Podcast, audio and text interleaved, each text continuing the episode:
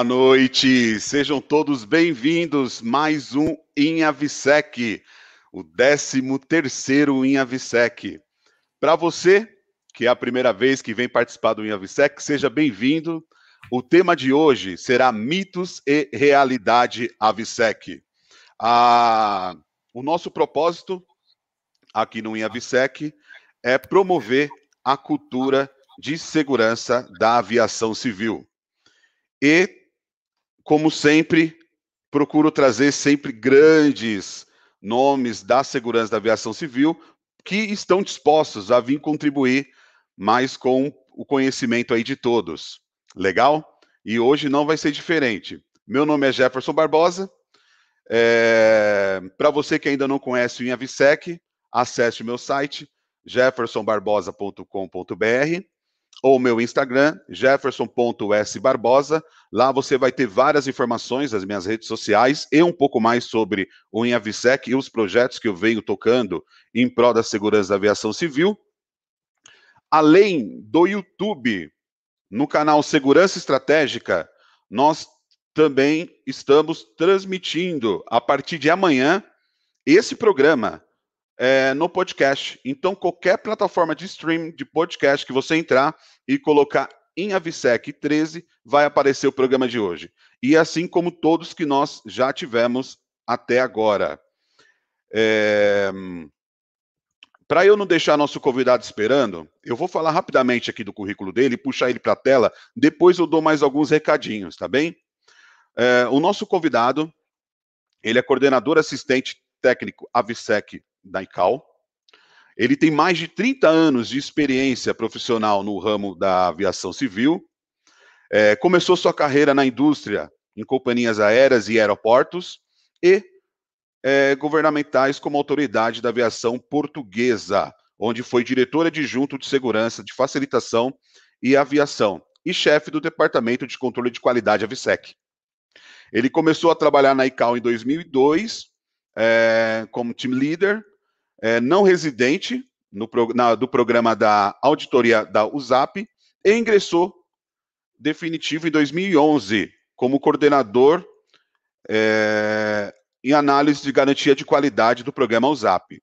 E a partir de 2015, ele assumiu a posição como coordenador assistente técnico, AVSEC. Ele também é auditor da ICAO, da Comissão Europeia é, do ECAC, instrutor de segurança da aviação civil desde 2012. Ele foi membro do Comitê Regulador de Segurança da Aviação Civil Europeia é, e vários grupos da Comissão Europeia, vice-presidente da Força Tarefa de Treinamento de Segurança da Aviação Civil, da ECAC, é atualmente membro do Conselho Estratégico para Investigação Científica e Tecnológica em Aviação no Instituto Superior de Educação e Ciências de Lisboa. O nosso convidado é Fernando Coelho. Seja bem-vindo, meu amigo. Muito obrigado por estar aqui com a gente. Obrigado, Jefferson. Boa noite a todos. É, pessoal, eu gostaria que vocês aproveitassem para fazer bastante pergunta, porque o Fernando está com um fuso horário muito diferente da gente. É, agora, provavelmente, é meia-noite. Aí em Portugal? Sim, meia-noite, né? Meia-noite, então, é, um, é, é, é para a gente se sentir honrado e ter uma pessoa se dedicando em passar o seu conhecimento da segurança da aviação civil em um horário tão diferenciado como esse. E aí, com essa simpatia que vocês vão gostar. Ontem a gente teve um bate-papo aqui, é, já foi muito interessante. E aproveitem, pessoal. Fernando, por favor, é, fala um pouquinho com o pessoal, se apresenta um pouco antes da gente iniciar. Ok, muito obrigado, Jefferson. Uma vez mais, boa noite. Como já devem ter notado pelo meu sotaque, sou português, de Portugal, mas eu vou tentar falar uh, pausadamente, que eu tenho o hábito de falar muito rápido. Vou tentar falar pausadamente para que me possam entender. E caso alguma expressão ou alguma, algo que vocês não, não entendam, por favor, interrompam-me e coloquem, e coloquem a pergunta. A apresentação não podia ser melhor, feita pelo, pelo Jefferson. só talvez aí uma pequena correção. Eh, eu fui auditor da ECAC, da Comissão Europeia e da, e da, e da OACI um, há uns anos atrás. Eu, neste momento, não desempenho funções de auditoria, de auditor, um, desempenho sim as funções de coordenador de projetos de assistência à FSEC um, da OACI. Uma vez mais, muito obrigado, Jefferson, pelo, pelo, pelo convite. É um prazer estar, estar convosco. E, sobretudo, embora não vos esteja a ver, mas presumo que estou a falar para pessoas, grandes amigos, que eu tenho a honra de, de conhecer e ter conhecido quando estive aí no, no, no, Brasil. E, portanto, é mais uma vez um prazer estar convosco, assim como presumo também algumas pessoas que, que, eu, que eu convidei aqui em Portugal. Portanto, a todos eles, um saudoso abraço um, e uma muito boa noite. Antes de começar propriamente a minha apresentação, tenho que fazer aqui uma salvaguarda, um disclaimer, como se diz em inglês, que é aquilo que eu vou dizer, aquilo que eu vou falar, aquilo, as opiniões que eu vou expressar, são da minha única e exclusiva responsabilidade e não vinculam de modo algum um, alguma organização ou organizações para as quais eu trabalho ou colaboro, ok? Portanto, é uma reflexão, reflexões pessoais e aquilo que vos trago aqui hoje, que eu resolvi dar o título Mitos e Realidade, é sobretudo contar-vos algumas histórias e algumas coisas que habitualmente não vêm nos manuais security e, portanto, é falar para a comunidade AVSEC, para peritos, expertos AVSEC, que de alguma forma talvez nunca tenham tido a oportunidade de uh, ter este tipo de informação. Portanto, eu vou-vos falar de várias coisas e por isso mesmo é que eu abro a minha apresentação com essa citação que vocês podem ler, que é onde dialogam pessoas inteligentes e sábias, opiniões diferentes não geram conflitos, geram novas ideias. E é precisamente com esse intuito de gerar novas ideias, de provocar uh, interrogações, uh, perguntas, uh, dúvidas, um, que nós conseguimos avançar e, portanto, é assim que nós conseguimos progredir. E, portanto, neste, neste sentido, passo a apresentar um pequeno roteiro que eu tracei para a apresentação de hoje. E, portanto, começarei por fazer algumas considerações introdutórias, que foi aquilo que eu acabei de fazer. Darei, farei um breve resumo cronológico dos atos de interferência ilícita contra a aviação. Um, esclarecerei também como nascem as normas e práticas recomendadas dos anexos à Convenção de Chicago. Muito resumidamente, dar-vos-ei, um, ilustrarei uh, como é que surgem esta, estas normas, portanto, a gênese dessas normas, para vocês ficarem com uma ideia uh, de como é que tudo isto surge, de onde surge e por que surge. Uh, farei depois também uma análise entre dois modelos normativos antes e depois do 11 de setembro. Os dois modelos normativos é precisamente o da OACI com as normas e práticas recomendadas ao anexo 7 e farei uma breve comparação com o modelo e a arquitetura, digamos assim, normativa um, aqui na Europa, na União, da, da, União Europeia. Falarei um pouco também e ilustrarei com alguns exemplos sobre o cuidado a ter na elaboração das normas, precisamente para evitar confusões e más interpretações e dar-vos-ei também conta uh, de alguns exemplos em que isso ocorreu e continua a ocorrer, e portanto, para vocês ficarem esclarecidos sobre, sobre uh, o porquê de algumas coisas uh, acontecerem, e que vocês certamente, se não a maioria, um, pelo menos muitos de vocês conhecem. como vos disse, abordarei e contarei algumas histórias que não vêm nos manuais um, a ABSEC, e portanto são histórias nas quais eu participei diretamente, enquanto membro dos, dos, vários, dos vários grupos onde, onde, onde, estive envolvido, em que estive envolvido, um, e também um, uh, dar-vos conta de porque é que surgiram essas coisas. Quero também dizer-vos que toda a informação que eu vou apresentar aqui hoje um, é de acesso público, portanto, nada disto, como vocês podem imaginar, uh, do que eu vou referir é classificado e, portanto, eh, estamos, estamos perfeitamente à vontade para falar destes, destes temas. Abordaremos também um pouco depois a questão, uh, e que dá o, título a esta apresentação, que é uh, do mito e realidade, e sobretudo sobre a questão da confidencialidade um, ehm, da, da, documentação AFSEC, com a qual nós lidamos diariamente, e dar-vos-ei alguns exemplos em que, um, ehm, na maior parte das vezes, esta questão da confidencialidade hoje em dia, em alguns casos, uh, faz pouco sentido.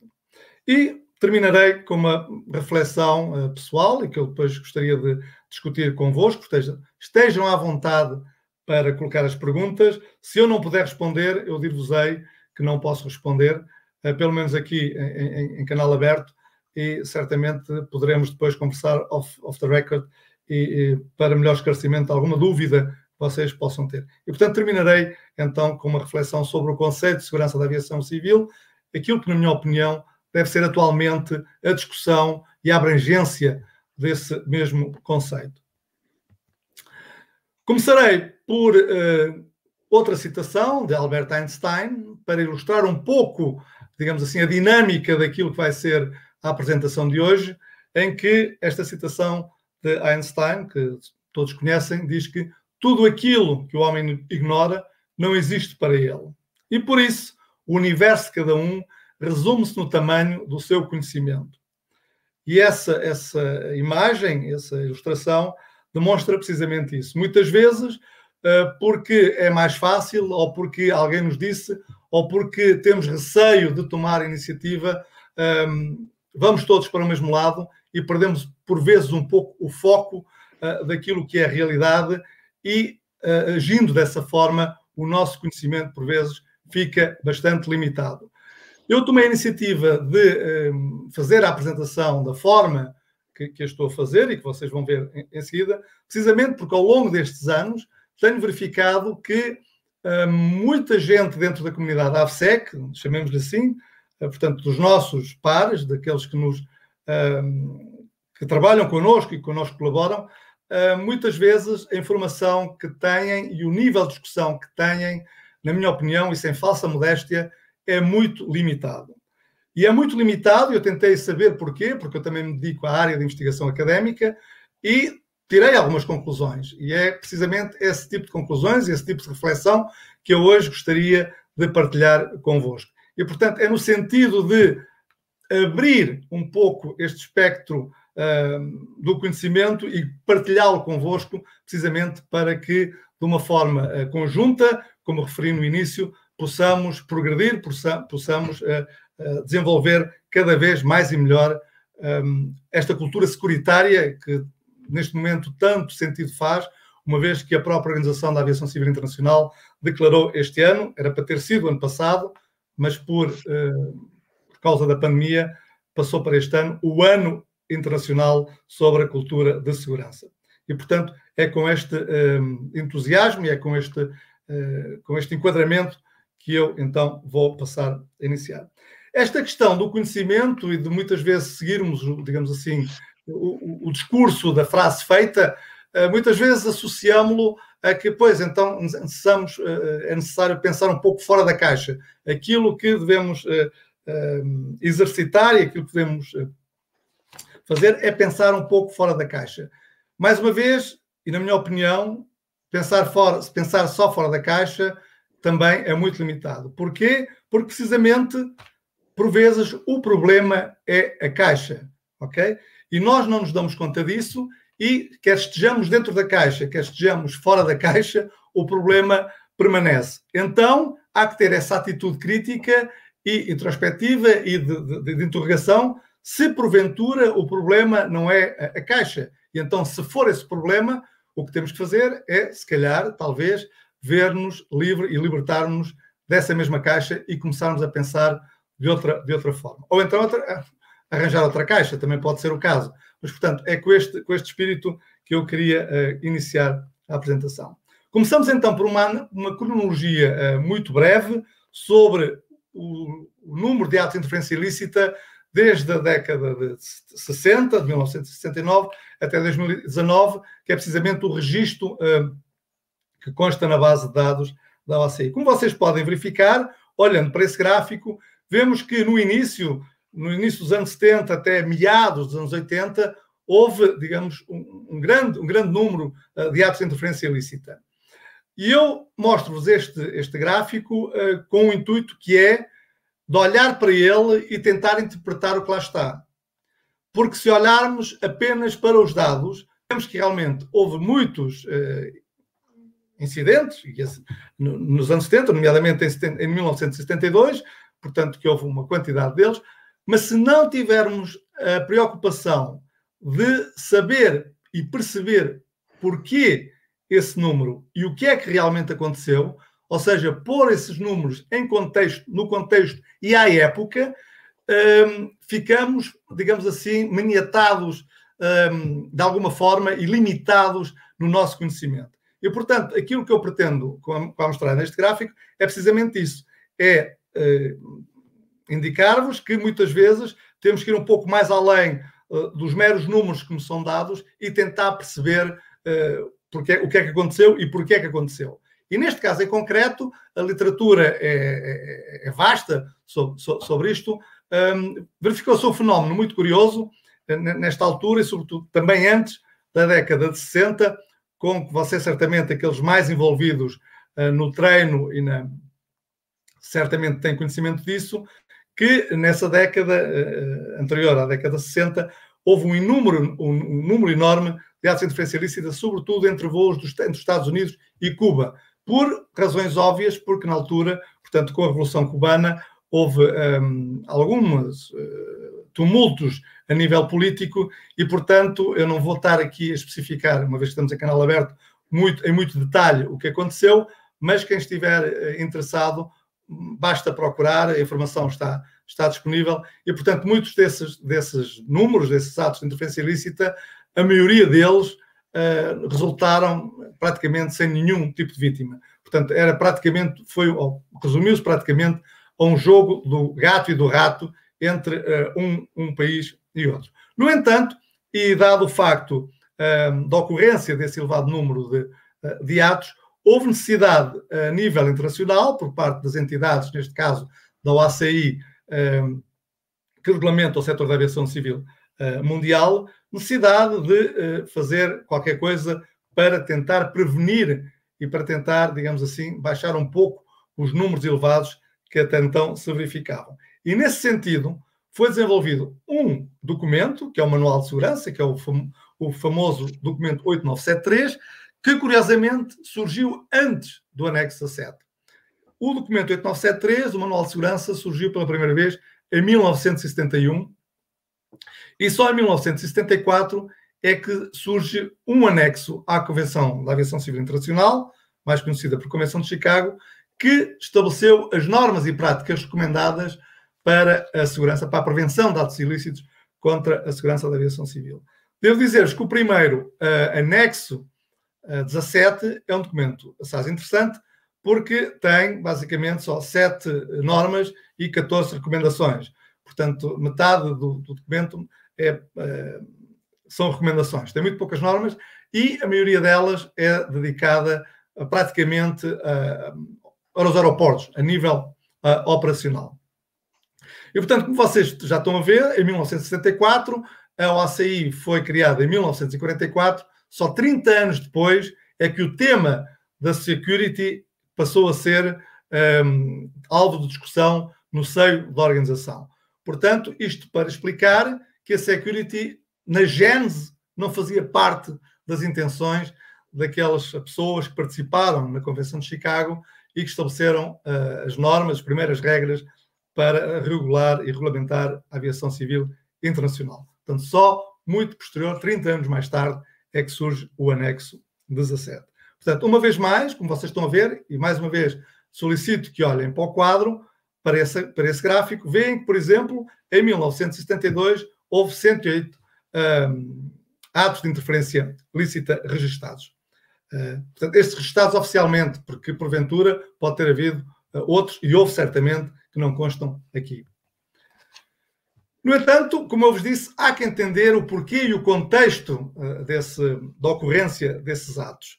Para as pessoas mais dedicadas, porque eu presumo que uma grande quantidade, uma grande maioria do, das pessoas que estão a assistir um, são mais jovens que eu uh, e não se devem lembrar de nos anos 70 e 80, quando está um, estipulado, digamos assim, nos, na literatura sobre, sobre a matéria, do nascimento, do surgimento, do aparecimento do terrorismo aéreo propriamente dito, uh, e temos que perceber porquê e em que contexto. E o contexto, à época, foi precisamente o conflito que existia e quando, ainda hoje se mantém, mas de outra, de outra, de outra forma, entre um, a Palestina, o Estado da Palestina e o Estado de, Israel.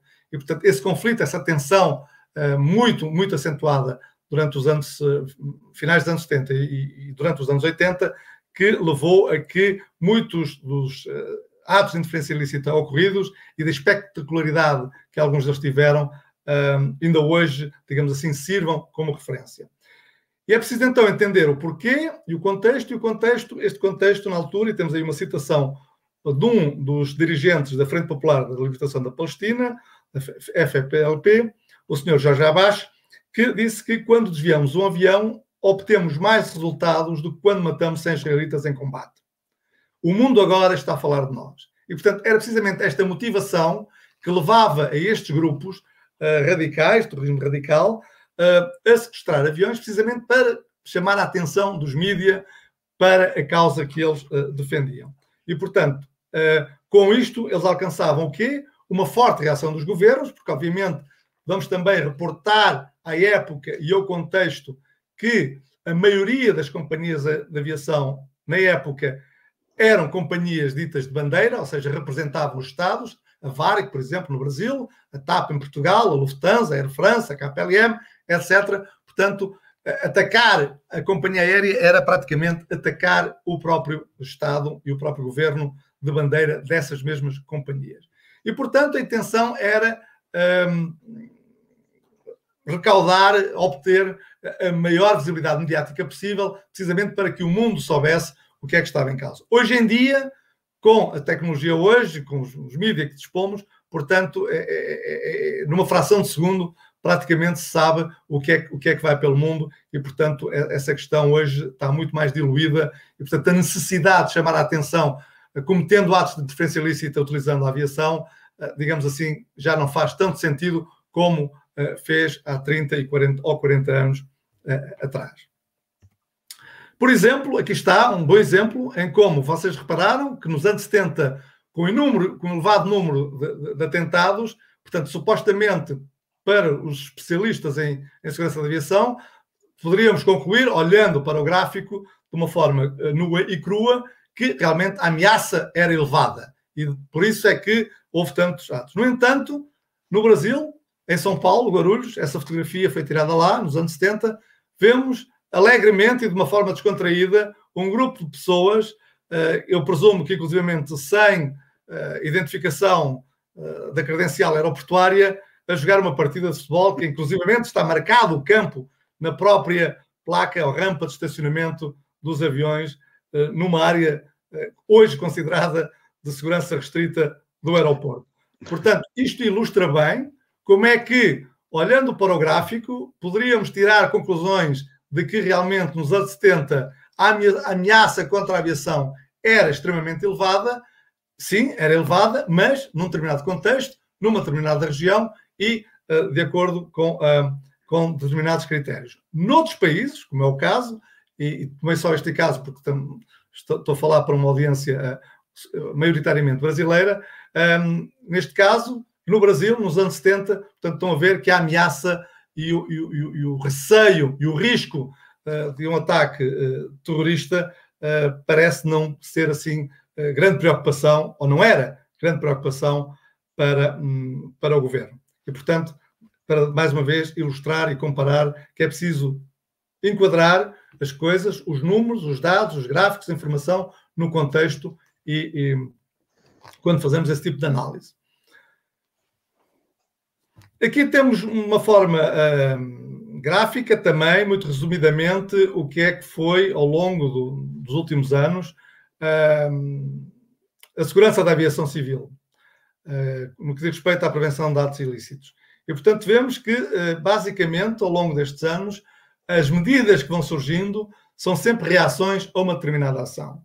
Começando, por exemplo, pelos anos 60, em que foram as primeiras medidas tomadas eh, para a prevenção de atos ilícitos, foi precisamente com a introdução de agentes armados a bordo, em alguns países, que, obviamente, sofriam esse, esse, esse fenómeno de vários verem vários aviões sequestrados e, portanto, para mitigar esse risco, para mitigar essa possibilidade, portanto, eh, decidiram um, por colocar uh, agentes armados a bordo, no sentido de tentar prevenir a ocorrência uh, desses atos. Também nos anos 70 foi quando começaram a surgir e a ser implementados nos aeroportos os primeiros equipamentos de segurança, nomeadamente os equipamentos de raio-x e os pórticos detectores de metais. Precisamente porquê? Porque, obviamente, os sequestradores, os perpetradores de, desses atos utilizavam armas, armas metálicas, metálicas, obviamente, se houvesse um detector um, de metais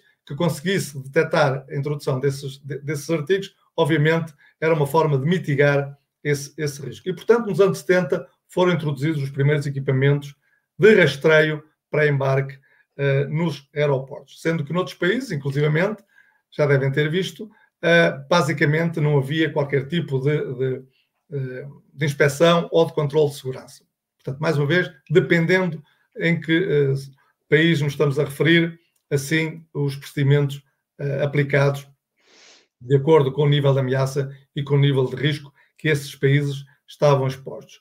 Nos anos 80, temos uh, a introdução de algumas normas relativamente um, à reconciliação de, de, passageiros e bagagem, de porão, uh, precisamente devido ao incidente, que é todos conhecidos, que foi o incidente de Lockerbie com o voo da Panamérica 103. E, portanto, uh, foi com, depois desse acidente que começaram a ser introduzidos como normas internacionais obrigatoriedade de reconciliar os passageiros com a bagagem que vai a bordo. Curiosamente, uns anos antes, ocorreu um acidente em todo idêntico, utilizando os mesmos, os mesmos métodos, eh, em 1982, com um voo da Air India, mas que não levou a nenhuma reação a nível internacional. Levou uma reação a nível do Estado onde o avião partiu, neste caso concreto foi o Canadá. O Canadá foi dos primeiros Estados a introduzir o procedimento de reconciliação passageiros-bagagem. Só em 1900, só depois de 1989, com o acidente de Lockerbie, é que a nível internacional foi adotada, foram adotadas essas medidas. E, portanto, isto também para vos dar a ideia de que, dependendo, por vezes, onde, como e a quem as coisas acontecem, também uh, faz com que o tipo de reação seja, seja diferente. Depois, nos anos 90, passaram a haver os, as verificações de segurança, esta questão que hoje temos da verificação uh, e controle de segurança nas aeronaves, antes do 11 de setembro, era um procedimento que estava já estipulado, mas que se aplicava exclusivamente a voos considerados de risco ou sob ameaça. Uh, depois do 11 de setembro, já vamos falar disso mais adiante, passou a ser praticamente um procedimento de rotina. Depois, com, nos anos 2000, precisamente com, com, depois do 11 de setembro, passaram-se a implementar outro tipo de procedimentos, nomeadamente a verificação dos antecedentes para o pessoal que trabalha nos aeroportos, assim como o reforço das portas de cockpit, que, curiosamente, eh, também trouxe suas vantagens, mas também algumas desvantagens, ehm, que eu não vou abordar muito esse, esse tema aqui, mas que pode ficar para outra, outra oportunidade. Depois, em 2002, também ocorreu uh, o famoso incidente do Sr. Richard Reid, em que tentou levar explosivos na sola dos sapatos e passou também, em alguns casos, a ser obrigatório a inspeção dos sapatos. E disso já falaremos mais adiante. Depois, em 2006, a questão dos líquidos e do rastreio da, da obrigatoriedade de rastrear a bagagem de porão a 100%. Depois, em 2009, com o incidente um, do senhor que tentava levar explosivos também na roupa interior, uh, passaram-se também a utilizar os chamados body scanners ou scanners corporais para detectar, identificar um, algum tipo de artigo proibido uh, que não era detectado pelos equipamentos uh, tradicionais. Depois, já na, em 2010, também alguma, algumas medidas relativamente à segurança da carga, através do estabelecimento da carga segura, etc. Mais recentemente, outra preocupação que é a ciberseguridade, a segurança com sistemas uh, de informações, de comunicações e um, eh, dados. E, mais recente, agora na década de 2020, uh, eh, está aí uma interrogação, porque uh, não sabemos qual vai ser o próximo a próxima ameaça. Temos neste momento um vírus que uh, ainda deambula por aí, mas que, uh, infelizmente, não há ainda mecanismos nem equipamento capaz de os detectar e, portanto, e aqui coloca-se a questão se isto não é, obviamente, um ato de interferência ilícita, mas é uma ameaça. E então temos a experiência, estamos a ter a experiência, nomeadamente nós que lidamos com a segurança da aviação civil, de como é que agora lidamos com estes dois tipos de coisas. Por um lado, temos a ameaça tradicional uh, para prevenir uh, que pessoas possam cometer intencionalmente um, um, ato de interferência ilícita, mas ao mesmo tempo temos uma outra ameaça invisível uh, de saúde pública que é igualmente mortífera e, portanto, temos que, que é esse o grande debate atual, temos que fazer essa, esse balanceamento essa, essa, e a tomar decisões do que realmente o que é que é mais importante. Se é cautelar a saúde pública no sentido de prever, prevenir que pessoas morram ou se continuar também a, a prevenir que sejam cometidos atos de interferência ilícita. Portanto, é uma questão interessante que, uh, quiçá, talvez, possamos debater numa outra oportunidade. Muito rapidamente, então, mostro-vos de uma forma também ilustrativa como é que nascem as normas e práticas recomendadas e, neste caso em concreto, uma norma e prática recomendada da OACI. A figura que está aí representada, que está disponível nesse, nesse link, que está aí indicado, uh, diz mais respeito às normas relacionadas com a área de segurança operacional, ou seja, safety. Mas uh, serve perfeitamente para ilustrar também a gênese das normas e práticas recomendadas uh, da security, porque elas processam-se da mesma forma. Apenas alguns termos e alguma, algumas, uh, alguns termos que estão indicados é que variam. E, portanto, em resumo, e de uma forma muito breve, uh, dar-vos-ei conhecimento de como é que surgem então as normas. As normas podem surgir de várias formas. Podem surgir por iniciativa do Conselho, da OACI. O Conselho é o órgão executivo uh, da organização, do qual fazem parte 36 Estados-membros, dos 193. O Brasil é um Estado-membro permanente do Conselho pode surgir por um país, por um conjunto de países ou por proposta dos vários comitês ou comissões ou proposta por, sob proposta dos vários painéis. O que é que são os comitês e comissões? No caso da safety, é o INC, que está designado, que é Air eh, Navigation Commission, que é a Comissão de Navegação Aérea. No caso da security, é a comissão, é, o comitê, perdão, o comitê para os atos de interferência ilícita. Tem a mesma função relativamente um, a sua posição no que diz respeito à gênese e desenvolvimento e aprovação dessas normas. E depois os painéis. Os painéis são grupos de peritos eh, constituídos eh, pela OACI e onde estão representados, sob proposta dos países, eh, dos Estados-membros, que indicam os especialistas para esses painéis, de realçar que os representantes nos painéis estão na qualidade de peritos, de experts, e não na qualidade de representantes dos Estados a que eles uh, pertencem. Ok? E, portanto, no caso do painel da Security, é o painel AFSEC que vai reunir no final deste mês uh, de uma forma virtual. Uh, e, portanto, é nesse painel que se discutem, promovem, debatem iniciativas para levar a alteração, mudança, uh, uh, elevação do estatuto de uma prática recomendada a uma norma, novas normas, etc. Portanto, é nesse, nesse grupo que se discutem eh, essa, essas matérias. Portanto, não é, não sou eu nem os meus colegas que trabalhamos na organização que temos uma ideia e queremos mudar uma norma e propor uma norma. Não, não funciona assim. São os painéis, os painéis que, por sua vez, depois ainda se podem subdividir em grupos e subgrupos, de acordo com determinadas matérias, uh, de acordo com as matérias que estão a ser discutidas, e, portanto, podem ser constituídos grupos ou subgrupos dos painéis.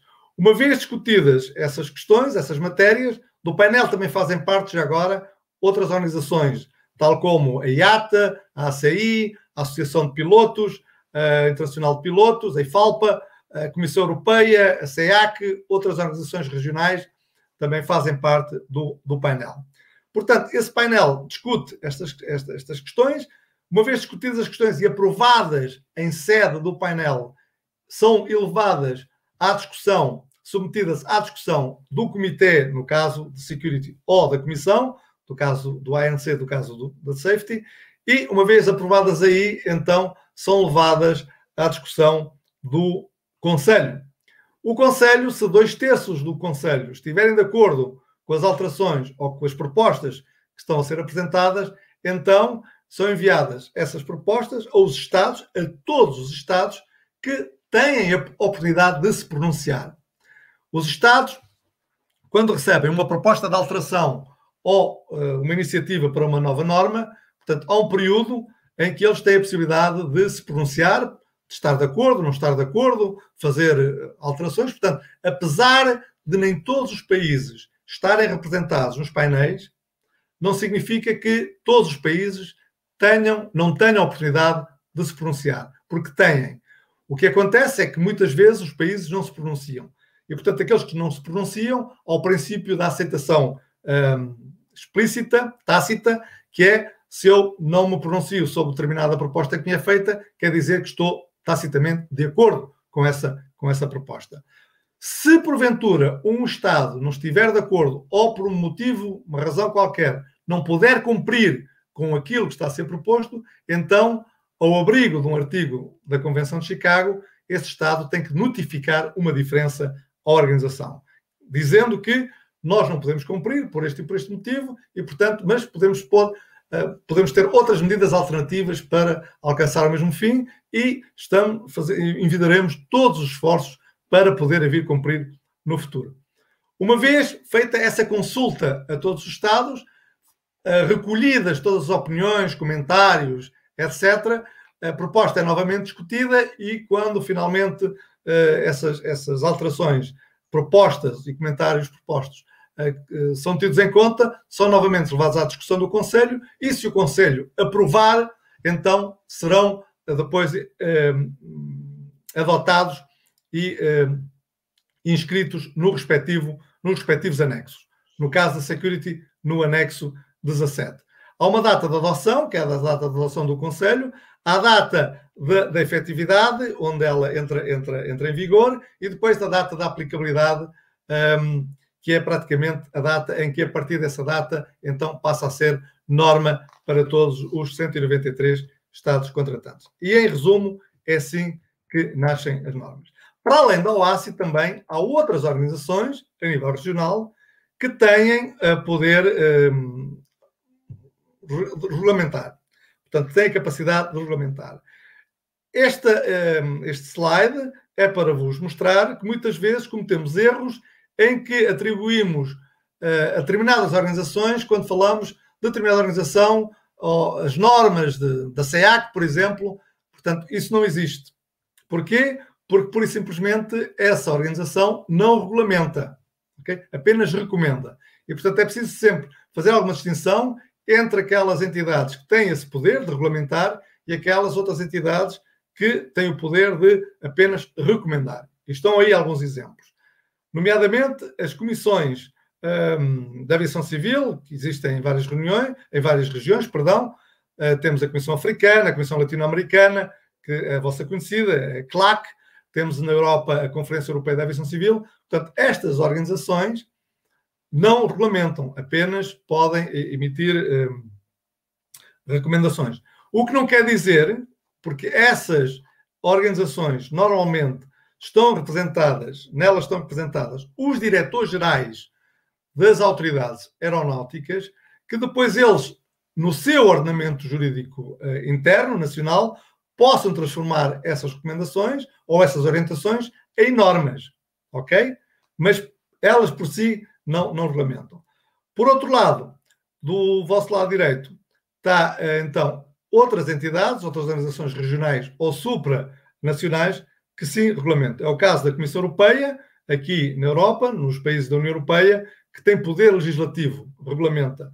O caso uh, do, de Caçoa, na, em África, também tem poder uh, legislativo. Porquê? Porque são uh, organizações que vários Estados que se juntaram e concordaram, estabeleceram, através de acordos multilaterais, internacionais, que decidiram fazer, por exemplo, um regulamento único, válido para todos esses países que fazem parte dessa mesma organização. O mesmo acontece com a União Económica e Monetária da África Ocidental, que tem um regulamento próprio sobre segurança da aviação civil e, portanto, os Estados que fazem parte da União seguem esse regulamento. Não precisam cada um deles uh, fazer um regulamento, uh, cada, cada país fazer um regulamento.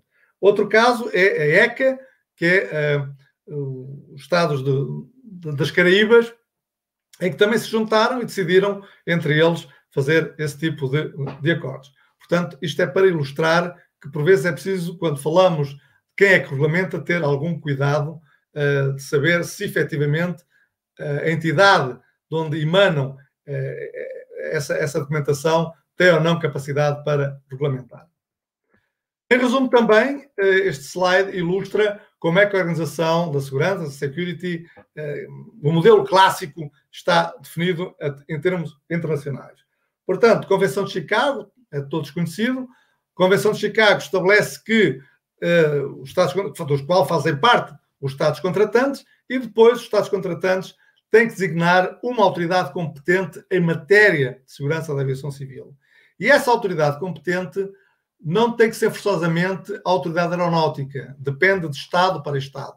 Há Estados onde essa autoridade competente é a autoridade aeronáutica, como é o caso português, como é o caso do Brasil, por exemplo, mas há outros em que essa autoridade competente é a polícia, como é o caso da Argentina, por exemplo, ou outros que, em que a autoridade competente é o Ministério da Defesa ou o Ministério do Interior.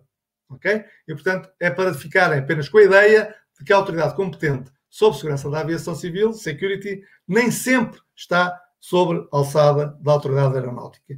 Isto, por vezes, em determinados países, pode complicar. Porquê? Porque, tratando-se de um setor da aviação, quem regulamenta, quem organiza, quem dirige, quem inspeciona e verifica não é a autoridade aeronáutica. E muitas vezes surgem alguns conflitos uh, devido a esse facto.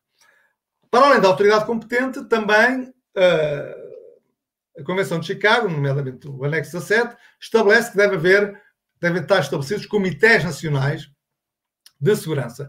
Em alguns países, o Comitê Nacional de Segurança é o mesmo que o Comitê Nacional de Facilitação.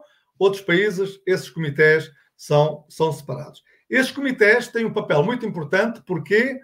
Porque é aí que estão representadas todas as entidades, ou devem estar representadas, todas as entidades que de alguma forma participam no sistema da aviação desse mesmo país.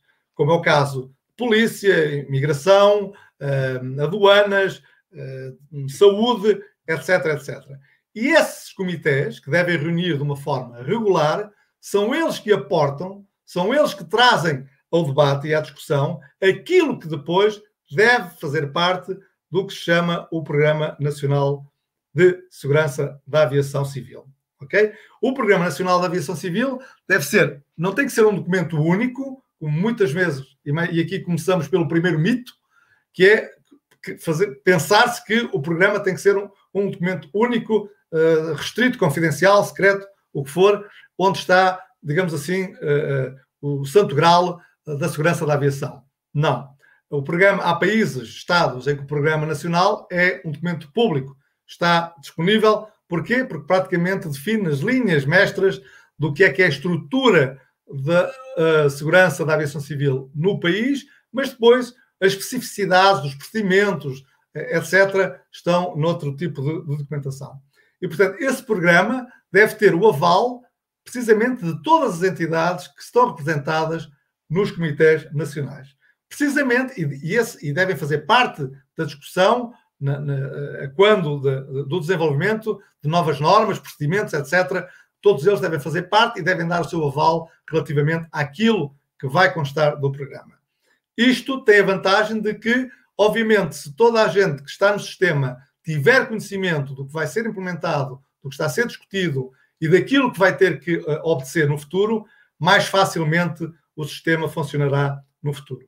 Muitas vezes, algumas entidades não são ouvidas durante a fase de desenvolvimento e depois, quando as normas, as regras, as leis são adotadas e essas entidades e as pessoas que trabalham nessas entidades têm que seguir essas mesmas normas, eh, de uma forma na qual eles não tiveram a possibilidade de participar, por vezes gera tensão, gera conflito, e isso obviamente não é saudável para que o sistema funcione.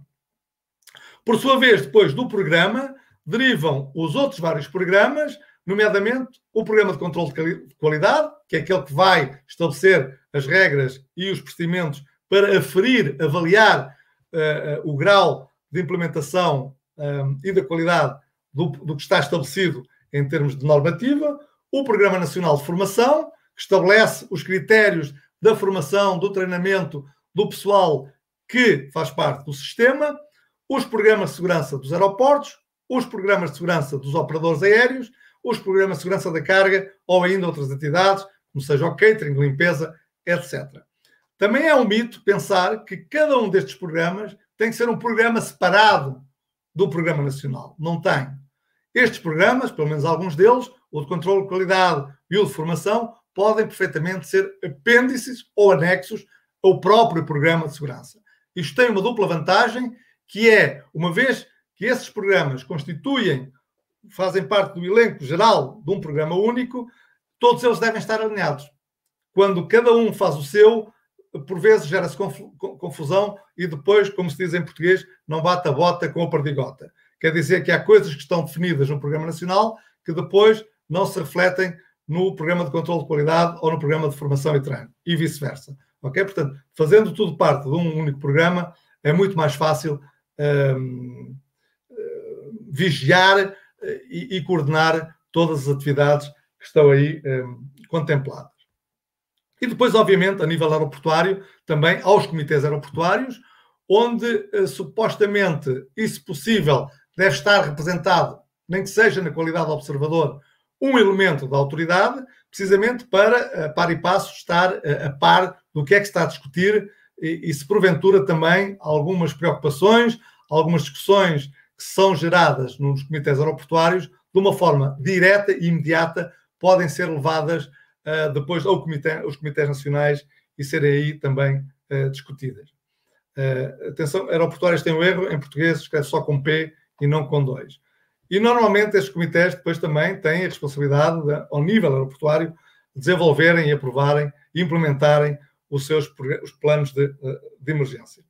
E, portanto, isto é para vos dar também uma ideia de como é que o sistema, vários modos de funcionamento da organização da segurança que variam de país para país. Antes de continuar, alguma pergunta, Jefferson? Não sei, estou a ver a audiência muito calada, estou a vê-lo muito calado.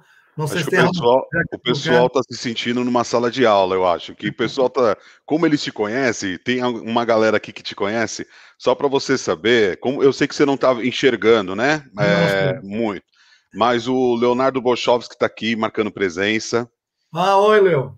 O, o Rogério Benevides, diretor da NAC. Oh, bem, Rogério Benevides, um grande abraço, um grande amigo, um grande mentor, eh, que eu tive o privilégio e a honra de ter trabalhado eh, há uns anos atrás, algumas auditorias, eu na qualidade de team leader, ele na qualidade de...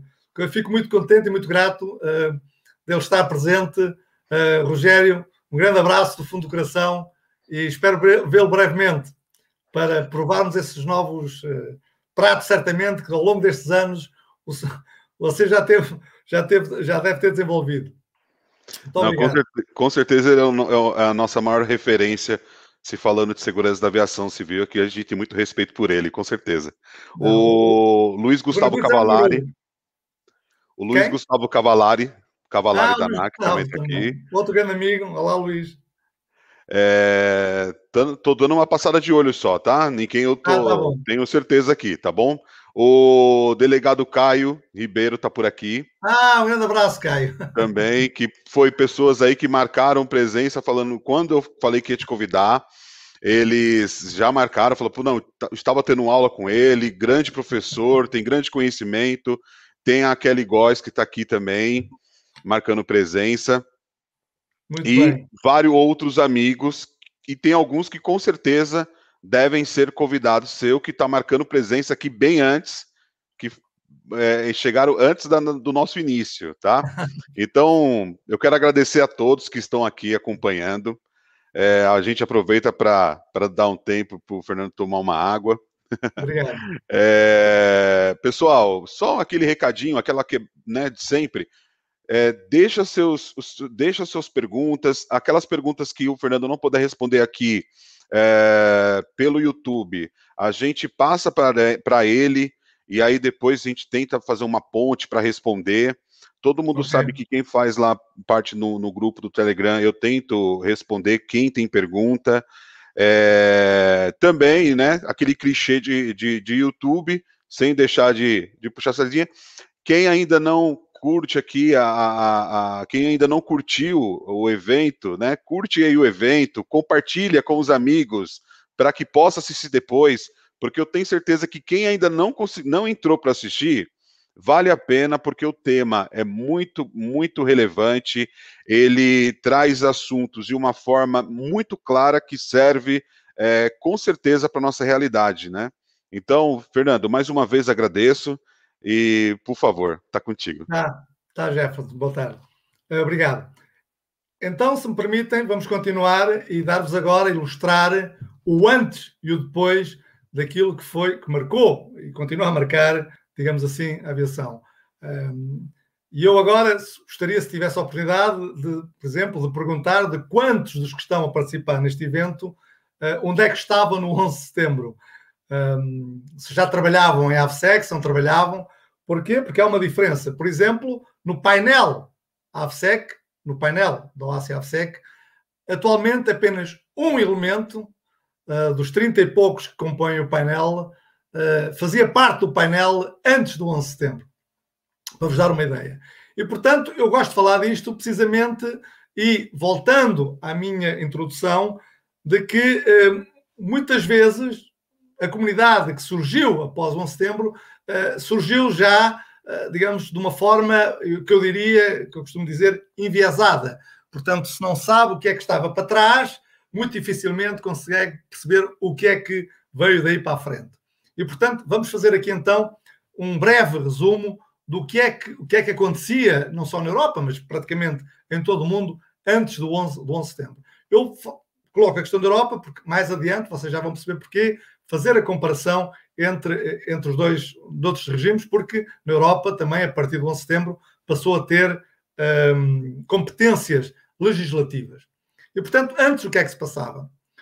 com base naquilo que eram as orientações e as normas e práticas recomendadas da OACI, através do anexo 7 e do documento 8973.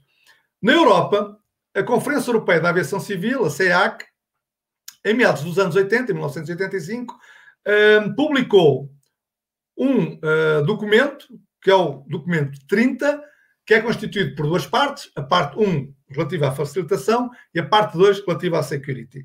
E esse documento, basicamente, era um, foi um documento que foi desenvolvido pela, pela CEAC, através de grupos de, de trabalho e grupos de peritos que se reuniam, uh, e basicamente é uma é um, quase um manual de segurança, um 8973, mas adaptado à realidade europeia.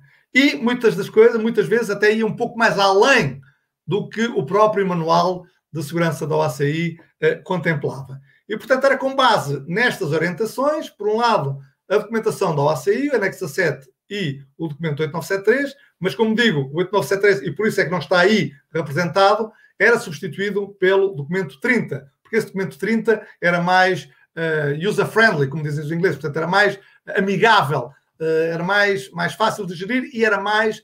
Um, era e é. Agora, de uma forma um pouco diferente, já vamos ver porquê. Um, adaptado à realidade europeia. E, portanto, com base nessas referências, cada país então desenvolvia os seus programas nacionais e os outros programas. E era assim que a coisa funcionava. Sendo que cada Estado funcionava de uma forma individual. Um país não tinha forçosamente, tinha as mesmas referências, mas não tinha forçosamente que ter os mesmos programas, os mesmos regulamentos e as mesmas normas. Ok? num espírito de cooperação, era assim que, que funcionava.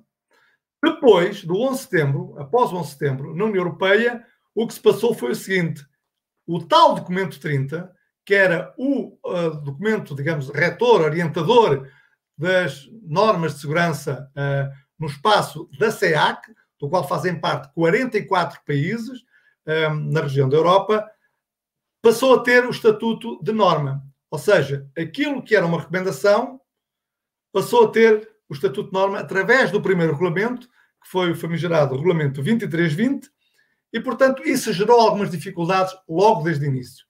Eu tive a honra e o privilégio de ter participado numa reunião, logo após o 11 de setembro, no dia 18 de setembro de 2001, em Bordeaux, em França, onde durante três dias uh, o grupo de, de peritos europeus se reuniu no sentido, o mandato era claro, o mandato era, tinha que sair uma proposta de regulamentação uh, para a União Europeia. Porquê? Porque ela não existia ao nível dos países da União Europeia. E, obviamente, o grupo de peritos que aí se reuniu, sendo praticamente, eu diria, todos eles membros dos grupos de trabalho da SEAC, que tinham contribuído, desenvolvido, discutido e aprovado o documento 30, a missão não foi assim tão difícil. Foi praticamente retirar do DOC 30 aquilo que, na opinião dos uh, peritos, poderia ser uma proposta legislativa uh, para, para, para a União Europeia. E foi assim que surgiu o Regulamento 30. Devo dizer-vos, isto é uma história, mais uma vez, que não vem nos manuais, que, por exemplo, uh, gerou-se algumas confusões porque o mandato era, era, claro e tinha que ser de, quase de imediato. E, portanto, uh, digamos assim, de uma forma imediata, foi a solução que se arranjou. E já vos vou explicar um pouco mais adiante o que é que aconteceu. Este regulamento 2320 do Parlamento e do Conselho, o Parlamento e o Conselho e a, e a Comissão Europeia são, digamos assim, os órgãos, uh, as instituições uh, da União Europeia. O Parlamento é um, o Parlamento, onde estão todos representados todos os partidos uh, da, da, da, dos vários países da União Europeia, o Conselho, que é, digamos assim, o órgão executivo, e depois a Comissão, que é quem faz propostas relativas e executa uh, as leis no, na União Europeia. Este regulamento, o 2320, uh, o que é que veio fazer? Veio conferir à Comissão Europeia funções reguladoras respectivas. Ou seja, veio dizer que a partir de agora, do ano 2002, é a Comissão Europeia quem tem a competência para legislar sobre a segurança da aviação civil no espaço da União Europeia.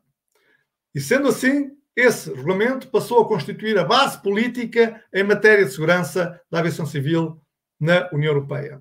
Veio também estabelecer as regras comuns no domínio da segurança da aviação civil, que obrigatoriamente passaram a ser aplicadas em todos os Estados-membros da União Europeia.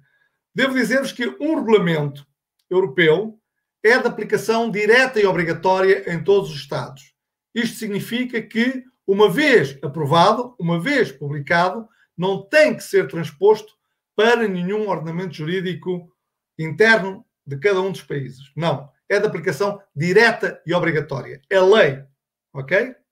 Uh, e, portanto, logo aqui, e como vem referido a seguir, esta, esta iniciativa veio alterar a função regulamentadora sobre segurança da aviação civil, que até então competia apenas à OASI a nível internacional e às autoridades dos Estados-membros, portanto, veio, digamos assim, retirar um pouco essa função anterior da OASI, porque passou a ter a Comissão Europeia essa competência legislativa.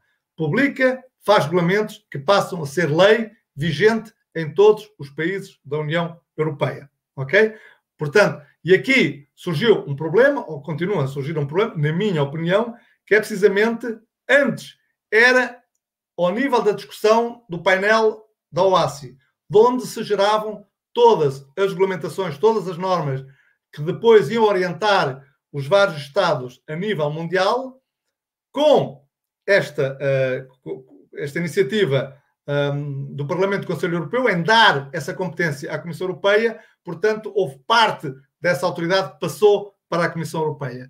E hoje funciona um pouco ao contrário, e já vamos ver mais adiante, é a Comissão Europeia, uh, pelas razões que eu a seguir passo a explicar, que praticamente influencia depois as discussões ao nível do painel uh, do ACI e que depois, muitas vezes, essas decisões se vão refletir a nível mundial. Ok? Portanto, antes do 11 de setembro, a Gênese basicamente estava apenas no, uh, na OACI, que depois cada Estado, com base no, nos critérios e nas referências que eu já eh, enunciei, estabeleciam as suas normas, os seus programas, etc., a partir desta data, a partir de 2002, passou a ter a haver uma entidade regional, supranacional, que tem matérias, uh, que tem competências legislativas e que, uma vez aprovadas, depois vão influenciar outras, outros, outros Estados. Sendo certo, porém, que há uma disposição uh, no Regulamento 2320 que uh, dizia que a intenção do regulamento era precisamente também harmonizar e, e, e dar uma interpretação comum às normas do anexo 7. Uh, mas se lerem o regulamento atual, essa disposição já não, já não aparece. Mas isso fica para, ficará para outra, uh, outra ocasião. E, portanto, em resumo, foi isso que aconteceu. Portanto, surge então um novo marco legislativo supranacional. E essa, essa, essa ilustração, que são regulamentos que já foram, entretanto, revogados, atenção que estamos a falar de 2002, ok? O primeiro foi o 2320, que foi o designado o regulamento quadro. O que é que é o regulamento quadro? O regulamento quadro do Parlamento e do Conselho é basicamente o que estabelece as linhas gerais do que é que são as normas. Porque depois surgiu um outro regulamento, que foi o 622, que é o chamado Regulamento de Execução ou de Implementação, que é praticamente aquele que diz como é que aquilo que está definido no Regulamento Quadro tem que ser implementado eh, no terreno. No entanto, e como voltamos, estamos a tratar de matérias de segurança, decidiu-se, na época, que essas disposições de execução, pelo seu caráter sensível, não deviam ser publicadas no regulamento. Porque o regulamento, uma lei, é, obviamente, tem que ser, obviamente, do conhecimento público. Mas ficou estipulado que o anexo ao regulamento 622, onde constam uh, as formas de execução das normas, deveria ser classificado. E, portanto, esse anexo passou a ser confidencial. Por outro lado, o Regulamento 1217, que estabelece os critérios para os programas nacionais de controle de qualidade, onde dão orientações aos Estados como é que se implementa o controle de qualidade, e depois o 1486, que era o que se referia às inspeções da Comissão Europeia. Portanto, porque a partir dessa data a Comissão Europeia passou também a fazer inspeções no sentido de avaliar inspecionar se os Estados estavam ou não a cumprir com a regulamentação do 2320 e do 622. Ok? E, portanto, e neste aspecto, tratando-se de uma lei, em caso de não cumprimento, ok? Há uma punição prevista. Inclusivamente, no, em pior dos casos, um país pode ser levado ante o Tribunal de Justiça Europeu por incumprimento do regulamento, que é uma diferença relativamente ao ACI, que não tem esse poder sancionatório. Tem o poder, faz inspeções, faz não inspeções, faz auditorias, mas em caso de incumprimento hum, não há nenhum mecanismo que obrigue hum, ou que consiga que o ACI faça os países cumprir. Portanto, basicamente, uh, uh, uh, a decisão e a vontade depende dos Estados e basicamente as consequências podem ser mais ou menos políticas ou diplomáticas relativamente à, àquilo que os países podem não, não cumprir. Aqui é diferente, na Europa é diferente. Tratando-se de um regulamento, uma lei, não cumpre, pode ser sancionado judicialmente. Só para vocês terem uma ideia, e por isso é que eu pus aí isso em, esse gráfico, o Regulamento 622 foi alterado durante a sua vigência 14 vezes. E todos esses 14 alterações, obviamente, tratando-se de anexos ao regulamento, eram classificados como, como, como, confidenciais. E aqui houve, na minha opinião, também um problema que foi, enquanto, por exemplo, o regulamento relativamente à segurança operacional, que é eh, emanado pela organização que se chama EASA, que é a Agência Europeia de Segurança Aérea na Europa. Sempre que há, como é uma boa prática, aliás, em aviação, sempre que há uma emenda, o mesmo documento é alterado, ok? E, portanto, não são uh, feitos anexos ao regulamento.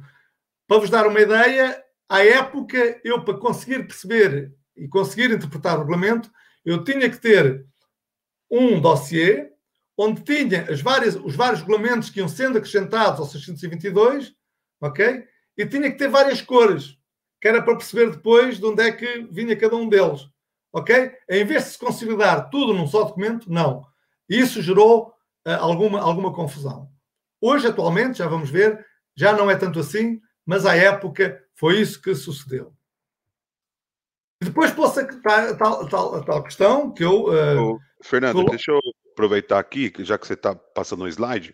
Sim. Você, é, tem uma pergunta do Cavalari. Ah, sim. Pedindo, se possível, que você explique a, real, a realidade da OSS, a On Stop Security, na Europa, como se aplica. Aí não sei se você vai fazer alguma coisa ou depois. Não, não vamos, então vamos voltar, vamos voltar aqui atrás.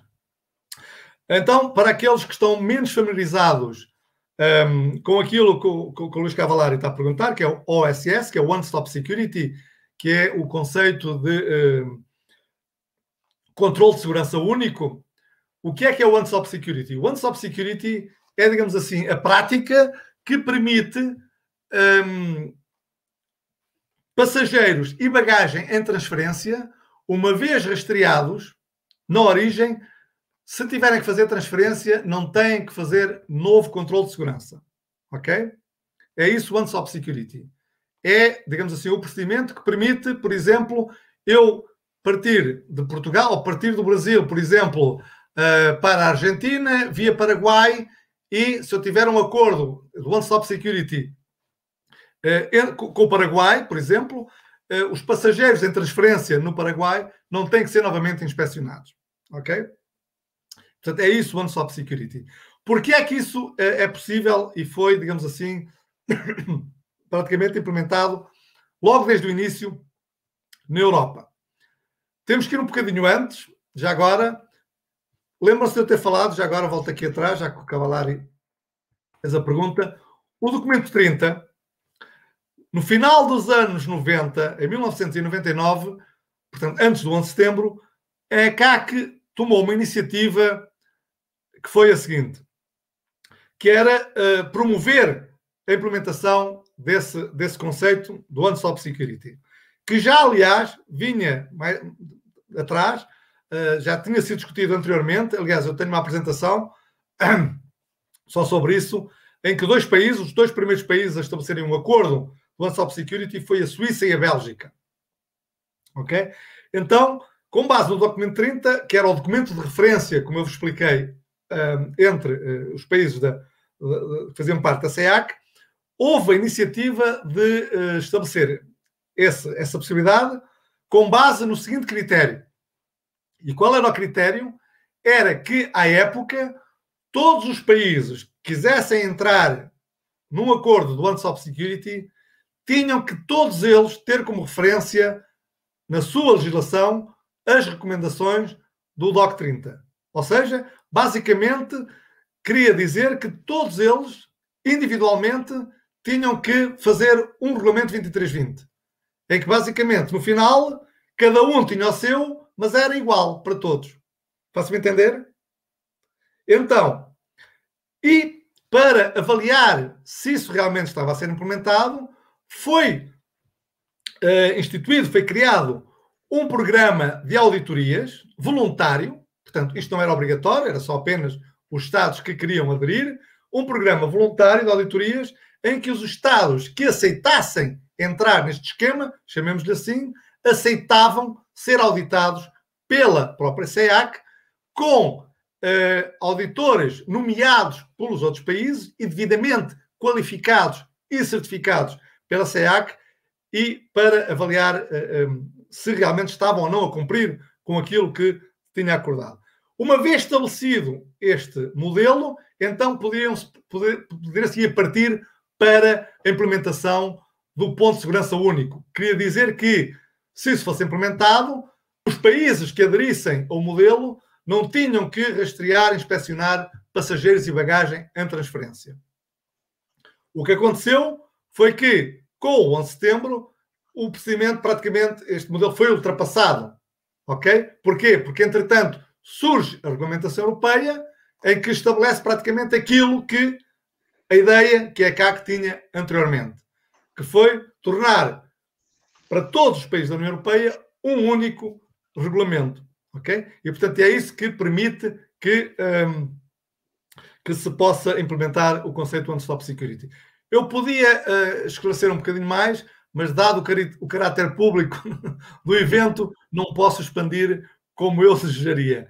Uh, e, portanto, basicamente foi isso que aconteceu. O que quer dizer que todos os outros países, outras regiões que queiram adotar esse, implementar esse modelo, o que têm que fazer é que, primeiro, porem-se de acordo relativamente, digamos assim, a um corpo normativo comum, em que não haja muitas disparidades, em que basicamente todos eles seguem os mesmos critérios, seguem os mesmos procedimentos, aceitam mutuamente uh, o tipo de capacitação, de formação do pessoal, o tipo de equipamento, etc. E, portanto, e depois tenham também, obviamente, um, um sistema implementado em que possam verificar e avaliar entre si se realmente se estão a cumprir uh, as normas. É um, é, é, um, é, um, é um, um tema apaixonante, aliás, foi o tema da minha tese de mestrado, portanto, estou perfeitamente à vontade para falar, para falar sobre isso, uh, mas eu não me queria alongar muito no tema, porque uh, realmente não, não, não, estava previsto, mas foi só para dar resposta ao, ao Luís. Espero que tenha, que tenha respondido. E, portanto, foi assim que se passou. Curiosamente, e só para terminar esta questão, hoje em dia, porque, como vocês sabem, como eu já expliquei, a CEAC são 44 países. O que quer dizer que há 17 países que fazem parte da CEAC que não são membros da União Europeia. Ok? E, portanto, não têm que seguir a regulamentação europeia. O que acontece hoje em dia é que, basicamente, agora funciona também ao contrário. No início, era o documento 30 que alimentava e desenvolvia e dava matéria para o desenvolvimento, digamos assim, da regulamentação europeia. Hoje, praticamente é ao contrário. O documento 30 hoje é quase a regulamentação europeia toda, só que não tem caráter obrigatório. O que é que isto implica? Implica que os tais 17 países que não são membros da União Europeia, mas que são membros da CEAC e que seguem o documento 30, e se aplicarem o que está no documento 30, estão a aplicar de uma forma indireta a regulamentação europeia. Faço-me entender? Sim.